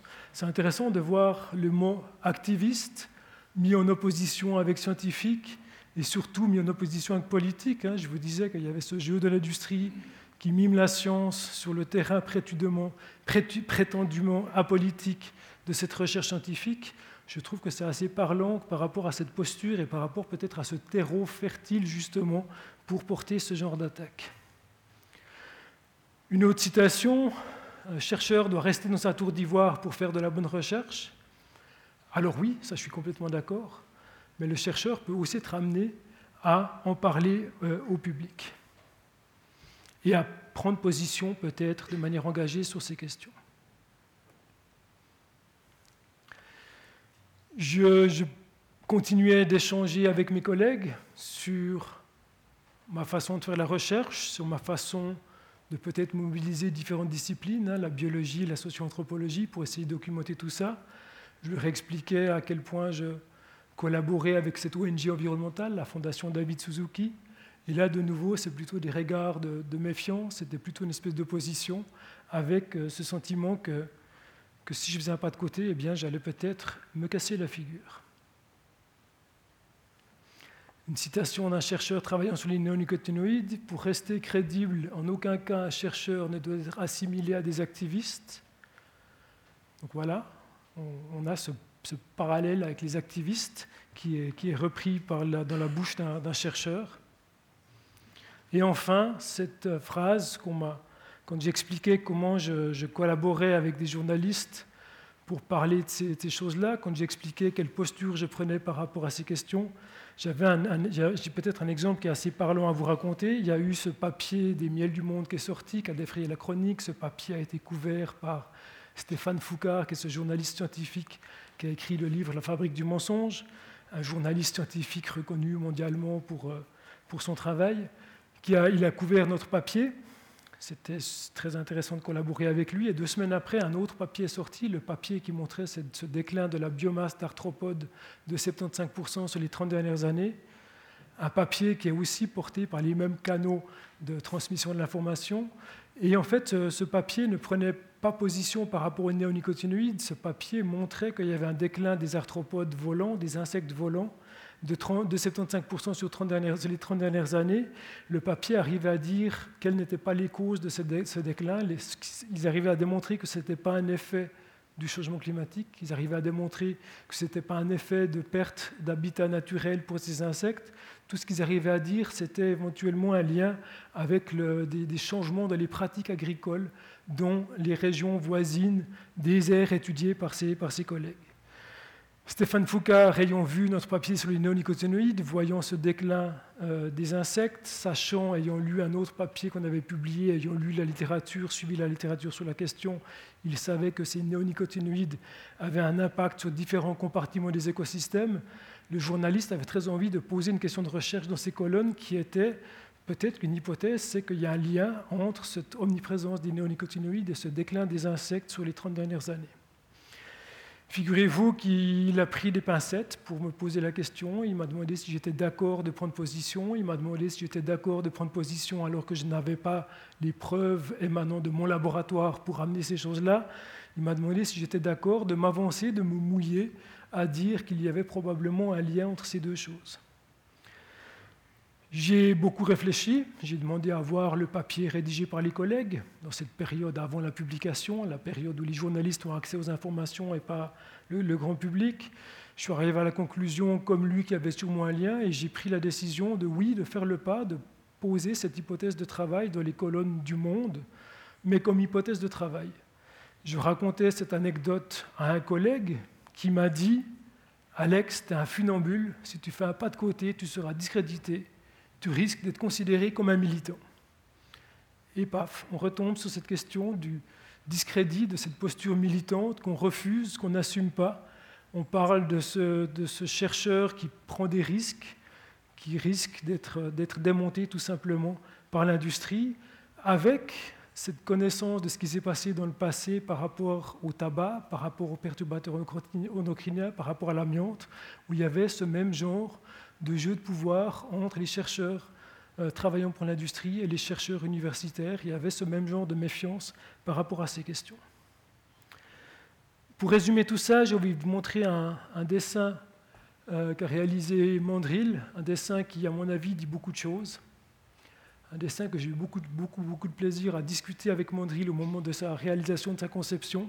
On voit la tour d'ivoire du scientifique, on voit la production scientifique qui en sort, à valoriser encore une fois. On voit tout en bas, sous la tour d'ivoire, ce pas des petites fourmis, c'est des gens en fait, c'est des gens qui, qui ont peut-être envie de savoir ce qui sort de la recherche, ce qui sort du monde scientifique. On a des gens, ça c'est des choses qu'on a aussi dans nos données, c'est des choses qui sont perçues par, euh, dans mes données et par, par d'autres chercheurs. On a, on a des gens qui considèrent quand même le chercheur scientifique comme étant un expert crédible, une personne de confiance ou dans un moment où on est submergé d'informations, s'il y a quelqu'un peut-être à croire, c'est peut-être les chercheurs. Et je me rends compte dans mes données, je me rends compte de mes interactions avec mes collègues que la plupart des chercheurs ne s'autorisent pas à adopter cette posture d'expert, ne s'autorisent pas toujours à prendre la casquette du gars qui sait, qui va expliquer les choses, qui va expliquer les choses peut-être de manière vulgarisée. Il y a une réticence à le faire, une réticence teinté de risque d'être catégorisé comme militant. Et je trouve que c'est intéressant à noter. Il y a une sorte de paradoxe entre l'attention du grand public par rapport à ce qui vient de la recherche et la réticence de certains chercheurs, encore une fois, certains chercheurs, à parler de leurs résultats scientifiques. Sur cette image, on voit aussi la, production du savoir, nos, nos, études, notre recherche sur les miels qu'on a mis sous la loupe, notre analyse euh, de ces résidus de pesticides. On voit aussi un, chercheur qui ne sait pas comment se positionner, ce funambule, hein, qui a été repris euh, par, rapport à, la citation de mon collègue qui décrivait ma, position par rapport à ces questions. Ce chercheur qui s'autorise à embrasser cette posture de chercheur communicant. C'est pour ça qu'on a fait une espèce d'hybride entre un micro et un microscope. On trouvait que c'était assez parlant pour cette, image. Et on voit ce, ce monstre qui représente l'industrie pharmaceutique. C'est un petit peu horrible comme image, mais on voit on voit cette, personne bah, qui, veut déstabiliser justement ce chercheur qui fait ce passage entre le chercheur pur et dur dans son laboratoire, qui produit des connaissances, qui pourrait être éventuellement amené à, en discuter avec le grand public, ce passage vers un chercheur communicant, un chercheur communicant sur ce genre de sujet, donc potentiellement militant par rapport à ces questions. Et c'est une posture que, j'adopte euh, avec aisance après quelques six mois euh, passés à y réfléchir. Et je trouve que c'est intéressant de. Je trouve que ça illustre bien tous ces aspects, ça illustre la position difficile dans laquelle on est. Une dernière chose, voilà, le monde académique est aussi évalué par rapport à ses performances et les indicateurs de performance de la recherche scientifique sont le nombre de publications, le nombre de papiers qu'on met pour construire notre tour d'ivoire, c'est le nombre, la quantité d'argent qu'on attire par des fonds de recherche, c'est ce genre de choses qui sont évaluées. Évaluer, communiquer avec les médias. Alors oui, c'est valorisé, mais ce n'est pas franchement valorisé. Ce n'est pas, pas interdit de le faire, mais on n'est pas, en tout cas pas franchement encouragé à prendre, à adopter une posture de communicant par rapport à ces questions. Un petit paradoxe peut-être avec une université qui veut être un, lieu de production de savoir en lien avec la société. On se rend compte que dans un sujet sociétal important comme celui-là, on, en arrive à une situation où le chercheur ne s'autorise pas toujours à communiquer avec les médias, ne s'autorise pas toujours à travailler avec des, leviers que pourraient être euh, les ONG environnementales, par exemple, sous risque d'être catégorisés comme militants, comme activistes. Sur ce constat un petit peu alarmant, j'aimerais remercier mes co-auteurs, en particulier Edouard Mitchell, enfin tous, Gaëtan Glauser, Blaise Mulhoser, Mathieu Mulot et Aline Moutabazi. J'aimerais remercier François Jacob qui m'a aidé dans cette phase entre le papier et maintenant à essayer de digérer toutes ces informations euh, pour en faire une synthèse. Faisal Moula de la Fondation David Suzuki et son équipe pour le soutien lors de la médiatisation de notre article. Et enfin, Marc Mondril, Ferrario et Lena Ebi pour leurs dessins, des super dessins, une belle opportunité de, de parler de ces choses-là avec un autre support que le support habituel. Et en parlant de dessin, j'ai envie de recevoir vos questions, vos remarques et de discuter de tout ça autour d'un dessin un petit peu plus réjouissant. Les couleurs sont moins bonnes que sur mon écran. Normalement, c'est beaucoup plus guilleré, beaucoup plus coloré. Et je trouvais que c'était plus approprié pour, euh, pour échanger par rapport à tout ça. Et voilà.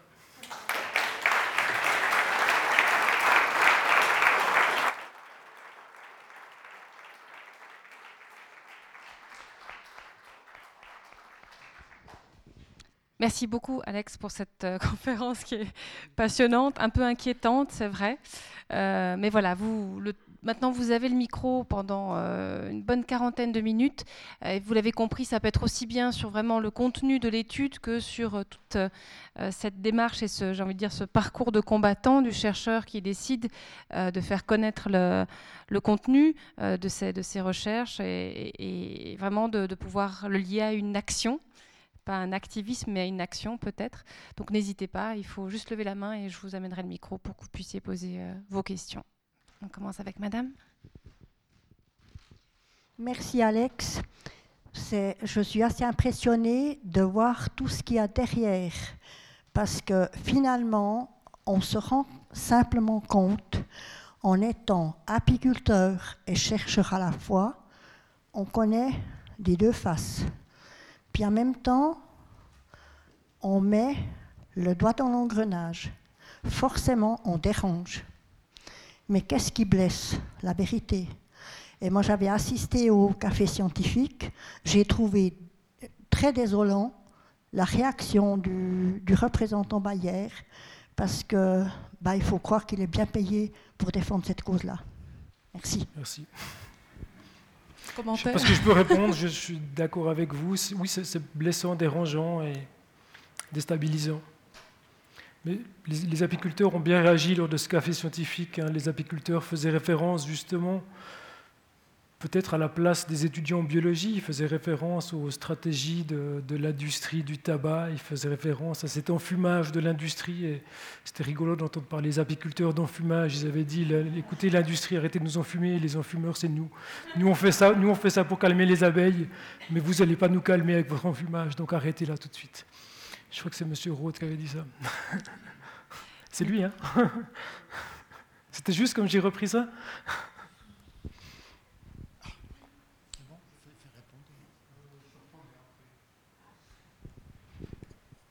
Il y a donc euh, d'énormes pouvoirs en jeu. Et j'aimerais savoir quelle est la force du pouvoir scientifique. Vous avez noté votre, euh, déception relative euh, vis-à-vis de certains universitaires. J'aimerais savoir si dans l'université de Neuchâtel, une commission d'éthique, le rectorat, qui pourrait s'appuyer à la limite sur une plus large euh, confédération de scientifiques suisses en disant maintenant stop, cette étude est, reconnue comme valable euh, pour faire une sorte de contre, euh, rétablir la balance. On a vu ça avec cette pauvre pneumologue de Brest et le Mediator qui a dû lutter d'une façon incroyable, toute seule et finalement aussi avec pas tout à fait l'aide de ses collègues. Comment, augmenter le pouvoir scientifique? Comment est-ce qu'il doit passer seulement par euh, les, scientifiques ou il faut faire un relais populaire pour lui donner plus de poids? Il, y a, beaucoup de choses. Pour la dernière partie, je pense que le, relais populaire, là, il me semble approprié. On est dans un moment où il y a quand même cette prise de conscience généralisée qu'il faut changer les choses. J'ai l'impression que ça peut contribuer à faire changer les mentalités. C'est peut-être la démarche entreprise avec les apiculteurs, c'est d'essayer d'avoir des relais auprès des, praticiens. Par rapport à la crédibilité du papier, là, je vous ai présenté les choses de manière assez sombre. Le, le papier n'est pas attaqué par tout le monde et de loin pas. Il y a seulement une poignée de gens en lien avec l'industrie qui attaquent notre papier, il est très bien reçu dans la communauté scientifique. Par rapport à l'université, alors oui, il y a une commission d'éthique. On, a, sollicité des conseils du service juridique par rapport à notre publication. On voulait s'affranchir de problèmes juridiques à, dire les miels de cette région du monde sont contaminés, cela un petit peu moins. On voulait, on ne voulait pas se mettre des apiculteurs, des, associations nationales d'apiculteurs sur le dos qui pourraient nous attaquer pour diffamation? On s'est attelé à faire savoir au rectorat qu'on était en train de publier ça, parce qu'on savait que ça allait faire du, bruit. On a obtenu des informations que le rectorat valorisait la, posture du, du, chercheur scientifique, la posture euh, de la bonne recherche, la posture de la liberté d'expression. Donc on était rassurés par rapport à tout ça. Ensuite, on n'a pas eu, des grands signes de soutien du rectorat, mais on n'a eu aucun signe de, désaccord par rapport à, cette, structure, universitaire. Donc, mon, analyse par rapport à l'université, c'est qu'on a la liberté d'expression par rapport à ces questions. Ils ont préféré ne pas trop s'engager par, rapport à, nos résultats, mais je, pense que c'est aussi pour nous laisser euh, maître du déroulé de cette histoire le, soutien institutionnel, je pense qu'on l'a. On a appris lors d'une conférence sur les. C'était un conférencier qui parlait des procédures Bayon. C'est ces, procédures juridiques engagées par des grands groupes industriels pour museler un chercheur qui dérange. On n'a pas eu tout ça. Hein. Et, là, justement, à cette occasion, le rectorat avait été sollicité par l'organisatrice de la conférence pour demander comment l'UNI de Neuchâtel se positionnerait par rapport à une telle situation. Je me souviens bien de ça, parce que ça c'était deux semaines avant, la publication de notre papier Non Science. Du coup, j'étais allé très intéressé à cette conférence. Et, là, le rectorat avait justement exprimé cette, euh, voilà, cette, valorisation de la liberté d'expression, de la rigueur scientifique. Et tant que ces deux ingrédients étaient réunis, il n'y avait pas de raison à, ne pas soutenir des chercheurs. Ils ont aussi dit qu'il n'y a, jamais eu de cas à l'Université de Neuchâtel de, de chercheurs engagés au point d'être euh, la cible de ce genre de grandes attaques euh, des campagnes de diffamation. Peut-être juste avant de repasser la parole à monsieur, mais euh, est-ce que vous avez, tu as fait part de, ces, des attaques que tu as détaillées tout à l'heure, après coup, au rectorat, ou pour les informer quand même de, des tentatives de décrédibilisation? Bonne question. Non, non on ne l'a pas fait. Non. Ce serait intéressant. Je, je m'en empare comme chercheur en socio-anthropologie. Ça, on a reçu des félicitations de membres du rectorat à titre personnel, donc on est soutenu quand même. Bonne nouvelle.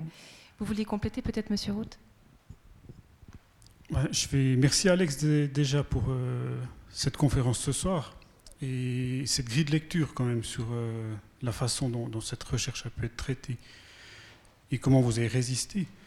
Merci pour le clin d'œil aussi sur le café scientifique qu'on a vu à Neuchâtel ce qui me frappe ce soir quand même, c'est euh, tout le poids qu'on fait porter à la notion de militant.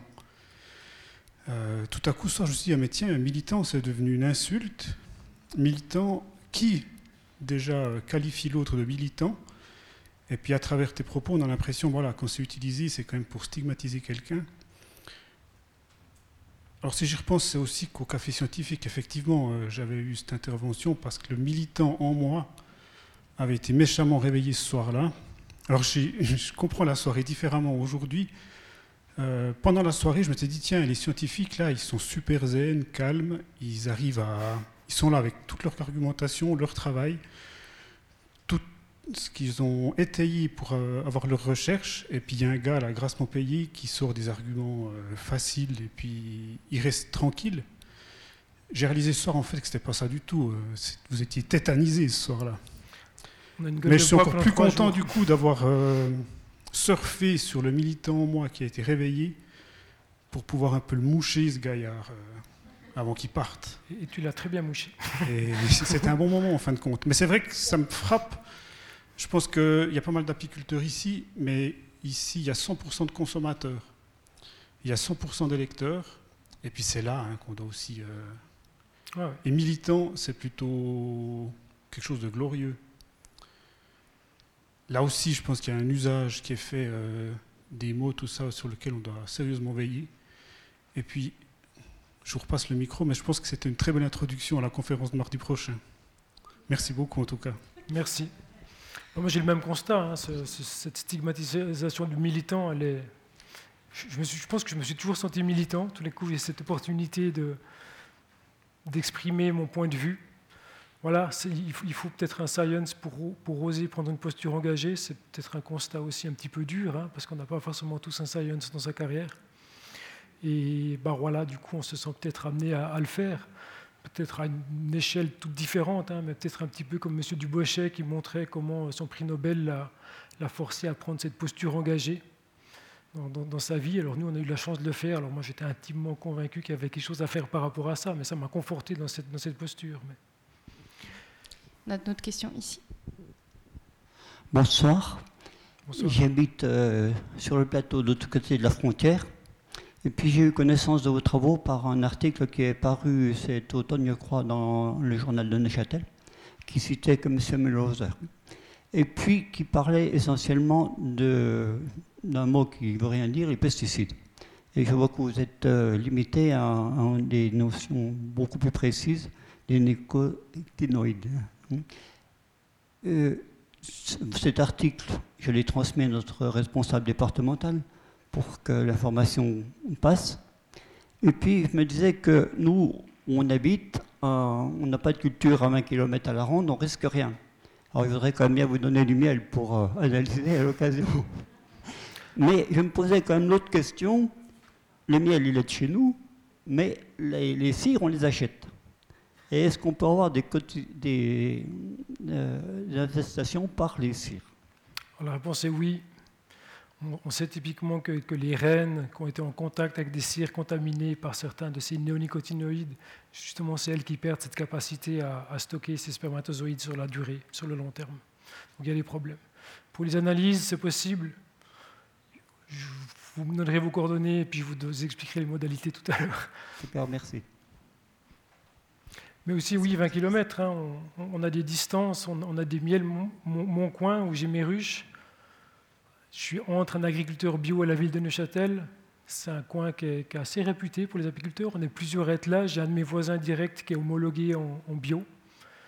Eh bien, dans, ce coin idyllique, j'ai des traces de, néonicotinoïdes. Mais bien en dessous des seuils tolérables. Donc, euh, ça continue de marcher pour le, pour le label bio.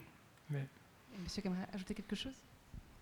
La question, c'est comment peut-on affirmer qu'un miel est bio c'est une grande question. Je pense que le label bio sert surtout à s'assurer du, bien fondé des, techniques entreprises par l'apiculteur plutôt qu'autre chose. Donc c'est une sorte de garantie, de garde-fou de, contre l'utilisation d'acaricides, d'antibiotiques, ce genre de choses. Madame, souhaitez poser une question? Déjà, j'aimerais vous remercier pour votre recherche scientifique et ensuite vous remercier d'avoir continué en tant que militant et j'aimerais dire quand même que c'est assez extraordinaire qu'on parle maintenant d'être militant, alors qu'on devrait respecter le travail du scientifique. Et je pense que la population dans le monde entier va respecter le travail du scientifique. Je le pense, encore. Et que si vous devez venir militant, c'est bien pour se battre contre des multinationales qui se font de l'argent. Donc ça, c'est là le combat. Il faut être clair avec ça. C'est le combat, c'est que euh, pour enlever tous ces produits-là, euh, c'est une perte financière énorme et c'est là où est le problème. Sur ce, le scientifique devient un militant et tout le monde devient militant. Maintenant, moi, je suis ni scientifique, ni apicultrice, ni ça. Je suis une simple habitante et je demande, je demande qu'est-ce que nous, à part signer des pétitions, ce que je fais. Euh, qu'est-ce qu'on pourrait faire pour que on ait plus de poids en tant qu'habitant sur la Terre Pas seulement le scientifique, pas seulement la personne qui est, qui est censée être concernée parce qu'elle vient aux conférences, elle va parce qu'elle est concernée, mais qu'on le sache beaucoup plus, ces choses-là, et puis que la mobilisation se fasse encore plus, plus importante au niveau d'une population mondiale. Vous voyez les deux aspects que je, je cite ici. Ce qu'on peut faire, en tout cas, merci beaucoup. Voilà. Merci. Ce qu'on peut faire, c'est prendre notre rôle de, consommateur-acteur, en fait, et, valoriser les, produits issus du monde agricole à leur juste prix, être prêt à payer des produits de qualité, être prêt à soutenir des démarches agricole innovante, être prêt à soutenir des agriculteurs qui s'engagent dans des circuits courts, ce genre de choses, c'est peut-être en partie par notre porte-monnaie qu'on va, pouvoir voter, comme disait M. Roth tout à l'heure. Il, faut, être, prêt à, mettre le prix pour une alimentation saine. L'utilisation de néonicotinoïdes va, simplifier la production de biens des cultures. J'ai un, exemple italien qui me vient en tête, où j'ai des collègues qui, justement cherchent à, à montrer quelles sont les alternatives à l'utilisation de ces néonicotinoïdes. En Italie, ils ont mis en place une assurance tout risque concernant la production de maïs qui inclut un monitoring des ravageurs, qui inclut euh, un soutien en cas d'attaque euh, intolérable pour la culture en place, qui inclut des conseils sur les modalités de lutte contre ces ravageurs, parce qu'il faut quand même peut-être les, éliminer. Eh bien, figurez-vous que, alors là, je vous parle de prix, puis là, je vous donne un contre-exemple, mais figurez-vous que l'assurance tout risque développée par ses collègues italiens, en fait, elle revient moins cher pour l'agriculteur que l'utilisation de pesticides à l'hectare, en fait. On passe de 3,5 euros pour l'assurance à 40 euros pour euh, le traitement par des néonicotinoïdes. Mais ça, c'est un exemple pilote, un exemple marginal, c'est un exemple dans un petit coin du monde. Et pour l'instant, bah, le, bio, c'est peut-être un peu plus cher, c'est peut-être un, peu plus compliqué mais, être d'accord d'investir un petit peu plus d'argent dans notre alimentation issue du, biologique, à mon avis, c'est sûrement un des leviers qu'on peut mobiliser pour faire bouger les choses. Merci. On a une autre question ici. Euh, je suis d'accord avec ça, puis je, pense que la population, elle, elle, est consciente de ça. Et puis elle fait ses efforts d'acheter bio et tout. Ce que je voulais dire par là, c'était comment la population un peu mondiale, ou la population pourrait faire bloc contre ces personnes, dire non, on n'en veut plus ces pesticides. Mais pas seulement parce qu'il y, a eu une recherche scientifique, pas seulement parce qu'il y a des gens qui en parlent, mais c'est plus bloc. Puis dire non, on n'en veut plus. Et puis que le poids de, vraiment de la population dise non, pas seulement nous qui changeons nos habitudes alimentaires, mais de dire on n'en veut plus. Et puis que ce poids-là de, des gens puisse avoir un effet sur euh, Bayer et compagnie. Alors ça, malheureusement, je n'ai pas de solution miracle. Je pense que c'est difficile. L'exemple du glyphosate était, criant. Il y a eu une levée de bouclier contre le glyphosate. Il y, a eu ce, il eu vote sur le glyphosate il y a quelque temps. Il y a vraiment une prise de position. La prise de position n'a pas été écoutée par les, par les politiques. Le, glyphosate a été reconduit pendant cinq ans. Et en Suisse, peut-être moins qu'ailleurs, avant même que l'Europe décide de, quoi que ce soit sur le glyphosate, la Suisse avait annoncé qu'ils allaient de toute façon ne pas interdire le glyphosate dans notre pays. Et, en même temps de cette décision, au moment où le peuple se soulevait pour expliquer quelles étaient leurs attentes par rapport à cette molécule potentiellement cancérigène, là il y a des batailles d'experts par rapport à ça, il y a pas mal d'agnotologie dans cette histoire, au, moment où cette, décision était, imminente, était en discussion au niveau européen, la Suisse a décidé d'augmenter les seuils tolérables dans l'eau potable, en fait. Donc on a vraiment une incapacité, je pense, à faire entendre la voix de la population par rapport à ces enjeux, malheureusement. Notre question, il y a beaucoup de questions, on va essayer d'être euh, bref. Merci. Merci beaucoup pour votre discours que j'ai bien aimé. J'ai une question qui dépasse peut-être euh, un peu la conférence, mais vous pourrez parler peut-être des alternatives qui moins toxiques qui pourraient remplacer euh, ces substances qui semblent être assez toxiques. Hein, voilà. Merci. Vous êtes biologiste et producteur. Moi, je ne mange pas de miel, mais néanmoins, j'aimerais savoir. Hein. Je, suis, biologiste et ma casquette de biologiste principale, c'est un spécialiste en lutte biologique, l'utilisation des ennemis naturels des ravageurs de culture. La lutte biologique prend plusieurs formes. On peut utiliser un ennemi naturel d'un ravageur potentiellement euh, introduits depuis l'étranger. On prend peut-être quelques risques pour l'environnement, mais c'est toujours mieux peut-être que des pesticides. Mais on peut aussi, décider de miser sur la biodiversité fonctionnelle du site, dans une approche de biologie de la conservation, en mettant autant d'énergie à sauvegarder la biodiversité utile d'une exploitation que d'énergie euh, investie pour la production alimentaire sur cette même exploitation.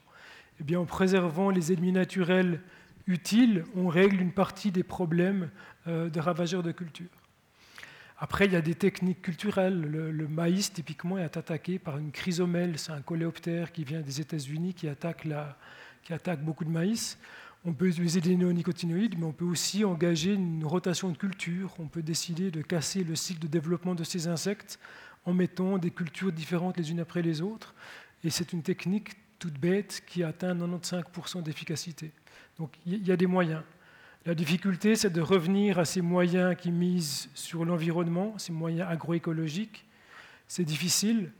J'ai un, autre exemple, j'ai des interactions avec un collègue, un chercheur sénégalais, qui me racontait qu'ils avaient détecté l'arrivée d'un ravageur de culture, la tordeuse du mil, ou même la tuta absoluta, un horrible papillon qui boulotte les, les tomates. Et les entomologistes, des collègues à moi, sont allés sur le terrain pour faire un constat par rapport à, par rapport à l'attaque, par rapport à l'arrivée de ces ravageurs. Le but du jeu était de se dire bah, qu'est-ce qu'il faut faire pour essayer de sauvegarder ces cultures? Ils ont fait le constat, ils ont fait un premier état des lieux sur le taux d'infestation pour se rendre compte qu'en fait le seuil d'infestation était tout à fait en dessous du seuil tolérable pour la culture parce que justement il y avait ces ennemis naturels natifs qui étaient capables de lutter contre le nouvel arrivant.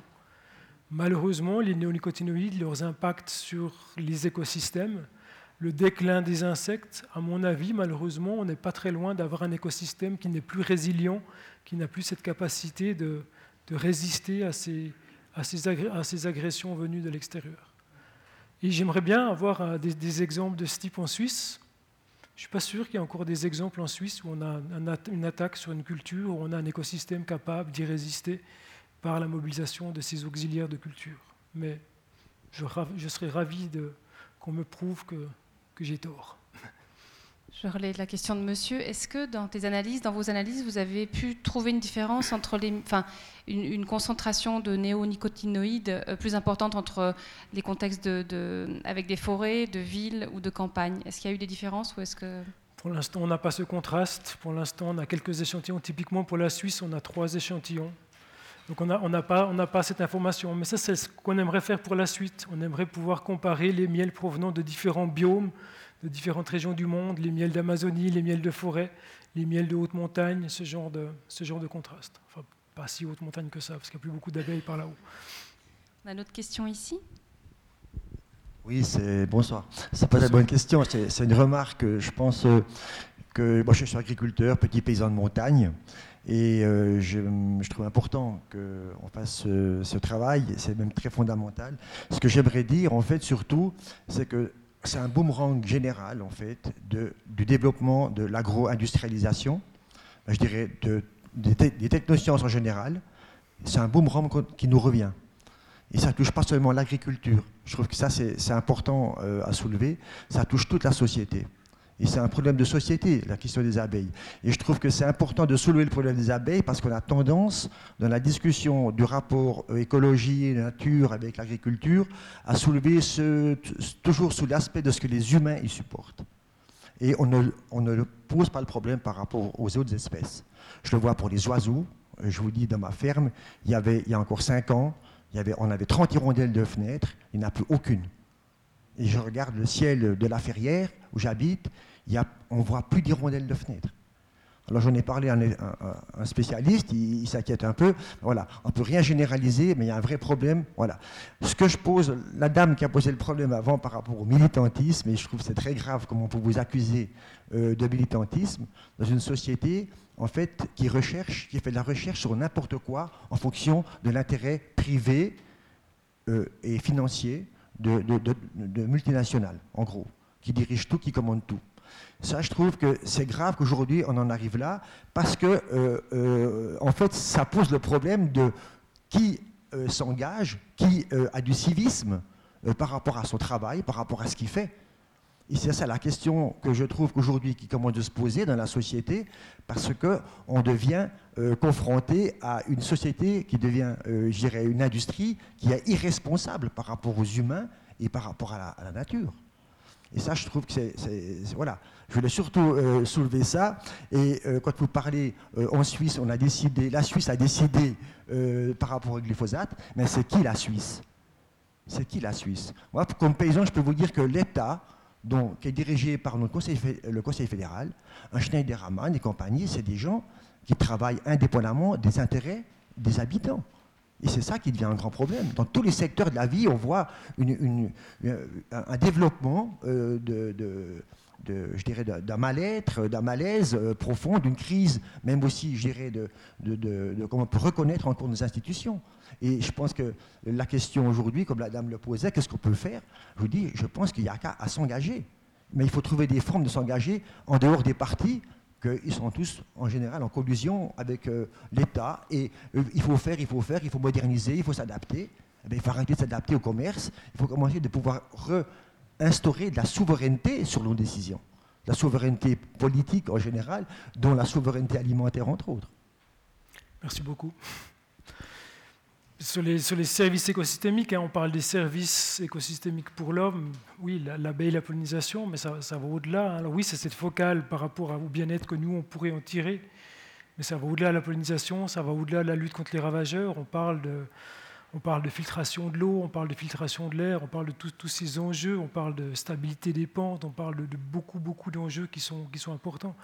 Je trouve aussi effrayant qu'on ait besoin d'avoir ces symboles par rapport à, l'utilisation humaine de cette biodiversité pour nous faire réagir.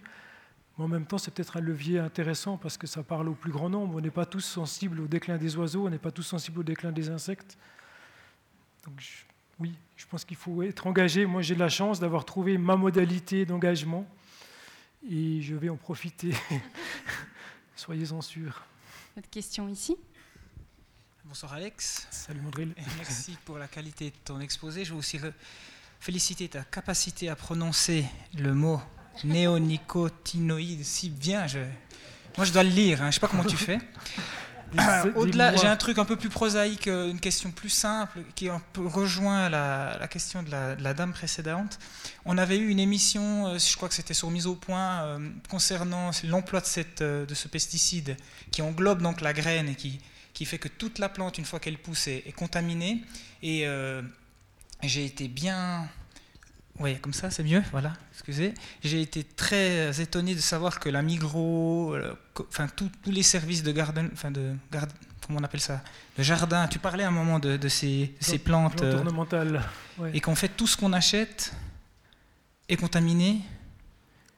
Pas tout. Ouais, bah, en tout cas, énormément de ces fleurs. Euh, le pire, que ce que je me souviens, c'est que plus il y a de fleurs, plus en fait, paradoxalement, il y a ces, ces ce traitement qui fait que ben, ben voilà, tu es tout content de mettre des plantes sur ton balcon, et puis au final, euh, ben, tu participes aussi. Alors, euh, est-ce que la Migros, ou est-ce que, je sais pas, il y avait euh, toutes les grandes oligarchies du commerce qu'on a en Suisse l'utilisent, donc est-ce qu'ils ont pris conscience, est-ce qu'ils ont une interaction avec vous? Suite à ce papier Est-ce qu'il y aurait possibilité aussi que nous, qu'on met des plantes dans notre petit monde, euh, notre petit jardin clos, euh, on puisse pas, euh, à notre petite échelle, avoir aussi un, impact. Quoi? Alors, je pense que l'impact, il a cherché là. Je ne pense pas que la, la, Migros se soit intéressée à, à notre étude. Je ne pense pas non plus que c'est la cible de nos recherches, hein, quelque part on, fait le constat que les plantes ornementales, en fait, elles sont contaminées, pas toutes. Si on achète des plantes ornementales bio, elles ne seront pas contaminées par des néonicotinoïdes. Donc quand vous rentrez demain, première chose, vous arrachez toutes ces plantes ornementales conventionnelles, vous allez acheter du bio et vous mettez ça sur vos balcons, si c'était pour sauver les abeilles. Euh, le, marché des plantes ornementales est un cas compliqué. Le marché des plantes ornementales est compliqué en ce qui concerne les pesticides. Il y a des militants qui s'y attellent. Il y a Leila, je ne sais plus qui, la, responsable du blog Envers et contre tout, qui justement en ce moment s'attaque un petit peu à la question, qui essaie de dénoncer cet état des, lieux qui, qui, montre que ces néonicotinoïdes sont présents dans ces plantes ornementales alors qu'elles sont là pour, justement pour la sauvegarde des abeilles. Donc il y a des gens qui s'en occupent, il y a des gens qui s'emparent quelque part de ces résultats pour essayer de proposer quelque chose de plus intéressant. Mais le marché des plantes ornementales est un petit peu atypique par rapport au marché agricole. J'ai travaillé longtemps sur les risques associés aux invasions d'insectes. J'ai étudié les routes d'invasion d'insectes vers l'Europe. J'ai eu accès à des banques de données euh, d'interception phytosanitaire dans les ports et aéroports européens qu'on a pu décortiquer, analyser par rapport aux stratégies de contrôle, aux résultats des contrôles des inspecteurs phytosanitaires qui avaient commission d'empêcher l'arrivée de plantes, d'insectes problématiques. On a eu les informations, on a eu les données par rapport aux denrées euh, issues de, l'agriculture. On savait déjà à l'époque que le marché des plantes ornementales était problématique, était beaucoup moins régulé, beaucoup moins contrôlé, parce que peut-être moins on le contact direct avec l'alimentation, peut-être avec le, monde agricole. Et du coup, on, se rendait compte que là, on était impuissant par rapport à ce, lobby des plantes ornementales qui ne jouait pas le même jeu que le monde agricole par rapport à ces questions. Mais oui, il faudrait idéalement changer les choses. Je, suis intimement convaincu que les trois molécules que je trouve dans mon miel viennent de la ville, ne viennent pas du monde agricole. Et dans la ville, c'est les plantes ornementales qui sont euh, traitées par ces molécules. Donc là, il y a marge de manœuvre à faire. Peut-être dans, dans, oui, dans, notre éducation, comment par, par, rapport à ce qu'on fait, par rapport à, à, nos choix pour le sauvetage des abeilles. Mais ça va plus loin, les, jachères florales hein, qui font partie de ces prestations écologiques requises qu'on plante souvent dans les, parcelles. C'est 7% alloués à la biodiversité qui permettent aux agriculteurs de toucher les paiements directs. On se rend compte que, certaines de ces jachères florales sont en fait une espèce de réservoir de, de néonicotinoïdes, une sorte de plateforme de remise, en, de remise en contact des abeilles des néonicotinoïdes. Souvent, ces jachères florales sont plantées à l'endroit où il y avait des champs qui étaient traités. Et comme ces molécules sont persistantes dans le sol, la plante qui repousse après va réaccaparer ces molécules et les remettre en contact des abeilles qui viennent polliniser sur ces, sur ces plantes. Donc c'est compliqué, le chemin sera encore long. Merci Amandril pour sa merci question. Merci pour tes dessins. Et merci, voilà, je voulais vous, féliciter aussi pour vos dessins. Merci Léna aussi pour ton dessin. Oui, bravo. on a encore beaucoup de questions, on va essayer d'aller dans l'ordre. Merci. Une question que je me pose dans un sens un peu différent, c'est la pratique de l'apiculteur avec les abeilles. Je ne la connais pas, mais en somme, les abeilles font du miel, a priori, pour elles-mêmes. Or, on le prélève, on le récolte. Quel est l'impact à long terme, si ça a un sens de parler à long terme pour des bestioles qui vivent six semaines, mais quel est l'impact à long terme sur les ruches? Et est-ce que, par exemple, certains apiculteurs font des essais face à tous les problèmes rencontrés, d'avoir de temps en temps une ruche dont ils ne prélèvent rien? Pour voir ce que ça donne éventuellement par comparaison avec les autres Merci pour cette question. Alors, oui, on prélève du miel de, nos ruches. Il faut savoir qu'on incite un petit peu les ruches à, butiner beaucoup. Elles ont cet instinct de, butiner beaucoup, de fabriquer beaucoup de réserves. On, leur donne de l'espace qu'elles vont remplir. Certes, on les affaiblit sûrement un petit peu. Certes, on fait aussi très attention à ce qu'on prélève. On ne va jamais prélever ce qu'il y a dans le corps de la ruche. On va prélever seulement ce qu'il y a dans la hausse, dans la partie dans laquelle on les a incités à produire justement ce surplus qu'on peut se permettre de prélever. Je ne pense pas qu'il y ait des apiculteurs qui prélèvent plus qu'il n'en faut dans leur ruche. En tout cas, ce n'est pas les pratiques, ce n'est pas ce qui est enseigné dans les cours d'apiculture. Ensuite, l'apiculture, c'est compliqué. L'apiculture, on a une espèce qui est en en déclin. On a une espèce qui est maintenue. Il y a toujours des abeilles, mais c'est parce que les apiculteurs s'acharnent à maintenir leur cheptel d'abeilles. Chaque année, quand il y a des pertes, on s'acharne à faire des nucléaires, des divisions pour remonter notre cheptel de, ruches. Malheureusement, la situation de l'apiculture arrive à un tel point avec le varroa, avec les pesticides, avec les maladies, avec les, pathogènes auxquels elles sont exposées, qu'on a inféodé l'abeille à l'homme.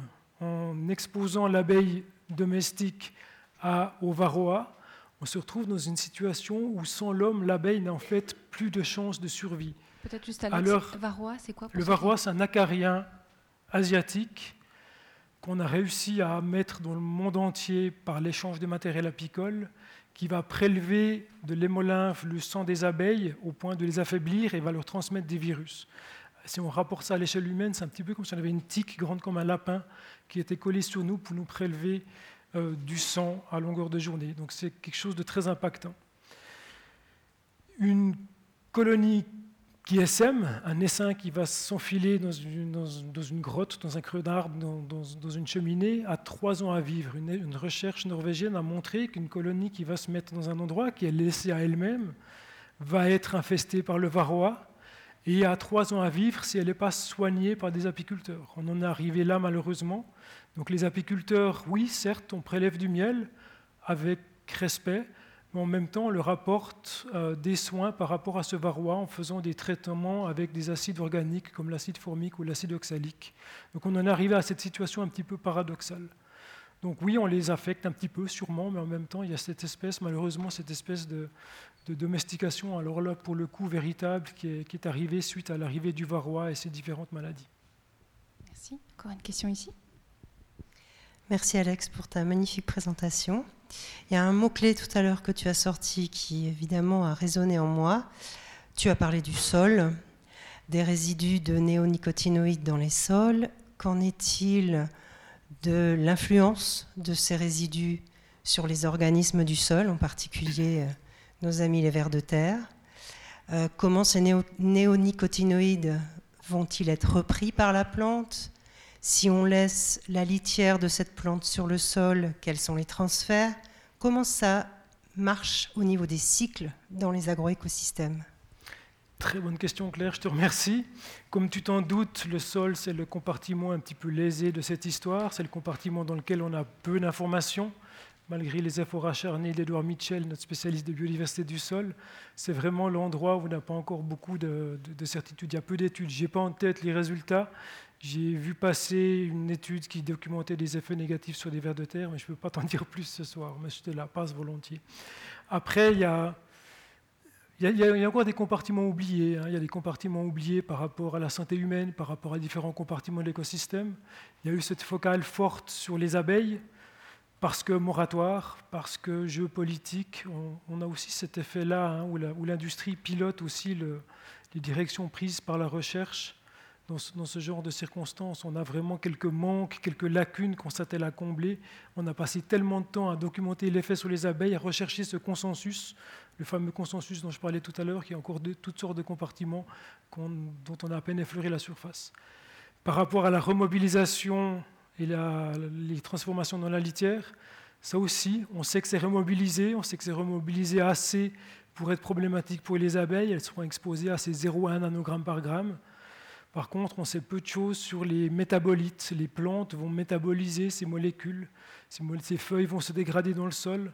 Ben, avec les collègues chimistes, on vient de déposer un projet rééquipe au Fonds national pour acheter une machine capable de documenter les populations de métabolites dans les plantes de ces molécules. Parce que malheureusement, on sait, on sent pour l'instant, je crois qu'on sait ou on sent, je ne sais pas bien, on, pense que les métabolites sont souvent tout aussi toxiques que les, que les molécules de base, en fait. Donc l'idée, c'est d'aller plus loin et de décrire les, résidus, les produits de, dégradation de ces néonicotinoïdes par plantes interposées pour voir ce que ça fait dans l'écosystème. Donc encore quelques décennies de recherche à, à venir. on arrive bientôt à 10 on va pas encore deux questions. J'ai deux petites questions, une technique et une plus politique. La technique, c'est si les néonicotinoïdes disparaissent, est-ce que les euh, oui, disparaissaient vraiment, est-ce que les abeilles reviendraient rapidement? Alors, je ne sais pas. Je, pense que alors les, après, il faut faire la part des choses. Hein. Il y a les abeilles domestiques et les abeilles sauvages. Les abeilles domestiques, on s'acharne, à, à les conserver. Je crois que malheureusement, on en, est au point où on a fait des tels dégâts à l'écosystème que certaines espèces ont disparu, elles ne reviendront plus, celles-là. Mhm. Après, restaurer peut-être un écosystème fonctionnel, celui dont je parlais peut-être au Sénégal, je pense que oui, je fais assez confiance à la nature pour être capable de remonter la pente. J'espère, j'espère qu'on n'en est pas arrivé à, un déclin trop massif. On, parle d'extinction majeure, hein, on parle d'extinction majeure euh, dans l'ordre de grandeur de celle qui a décimé les dinosaures il y a pas mal de millions d'années, on, en est dans ce genre de constat pour les biologistes. On a, des extinctions, on est, dans une crise de biodiversité majeure et, très problématique. Donc je ne sais pas si ça reviendra, je pense que ça reviendra, mais j'ai assez confiance en la nature pour ça. Puis la deuxième, euh, un peu plus politique, est-ce que vous avez, parlé des cigarettiers? On sait, pardon, on sait maintenant qu'ils avaient des études qu'ils avaient cachées. Est-ce que vous pensez que Bayer et compagnie savent ce que vous avez publié et qu'ils euh, ne veulent pas le dire? Alors, je, discutais de ça avec un, collègue du CNRS, Jean-Marc Bonmatin, qui est un des chercheurs les plus engagés et militants. Lui, c'est un activiste pur et dur qui, travaille sur ces questions depuis, pas mal de temps.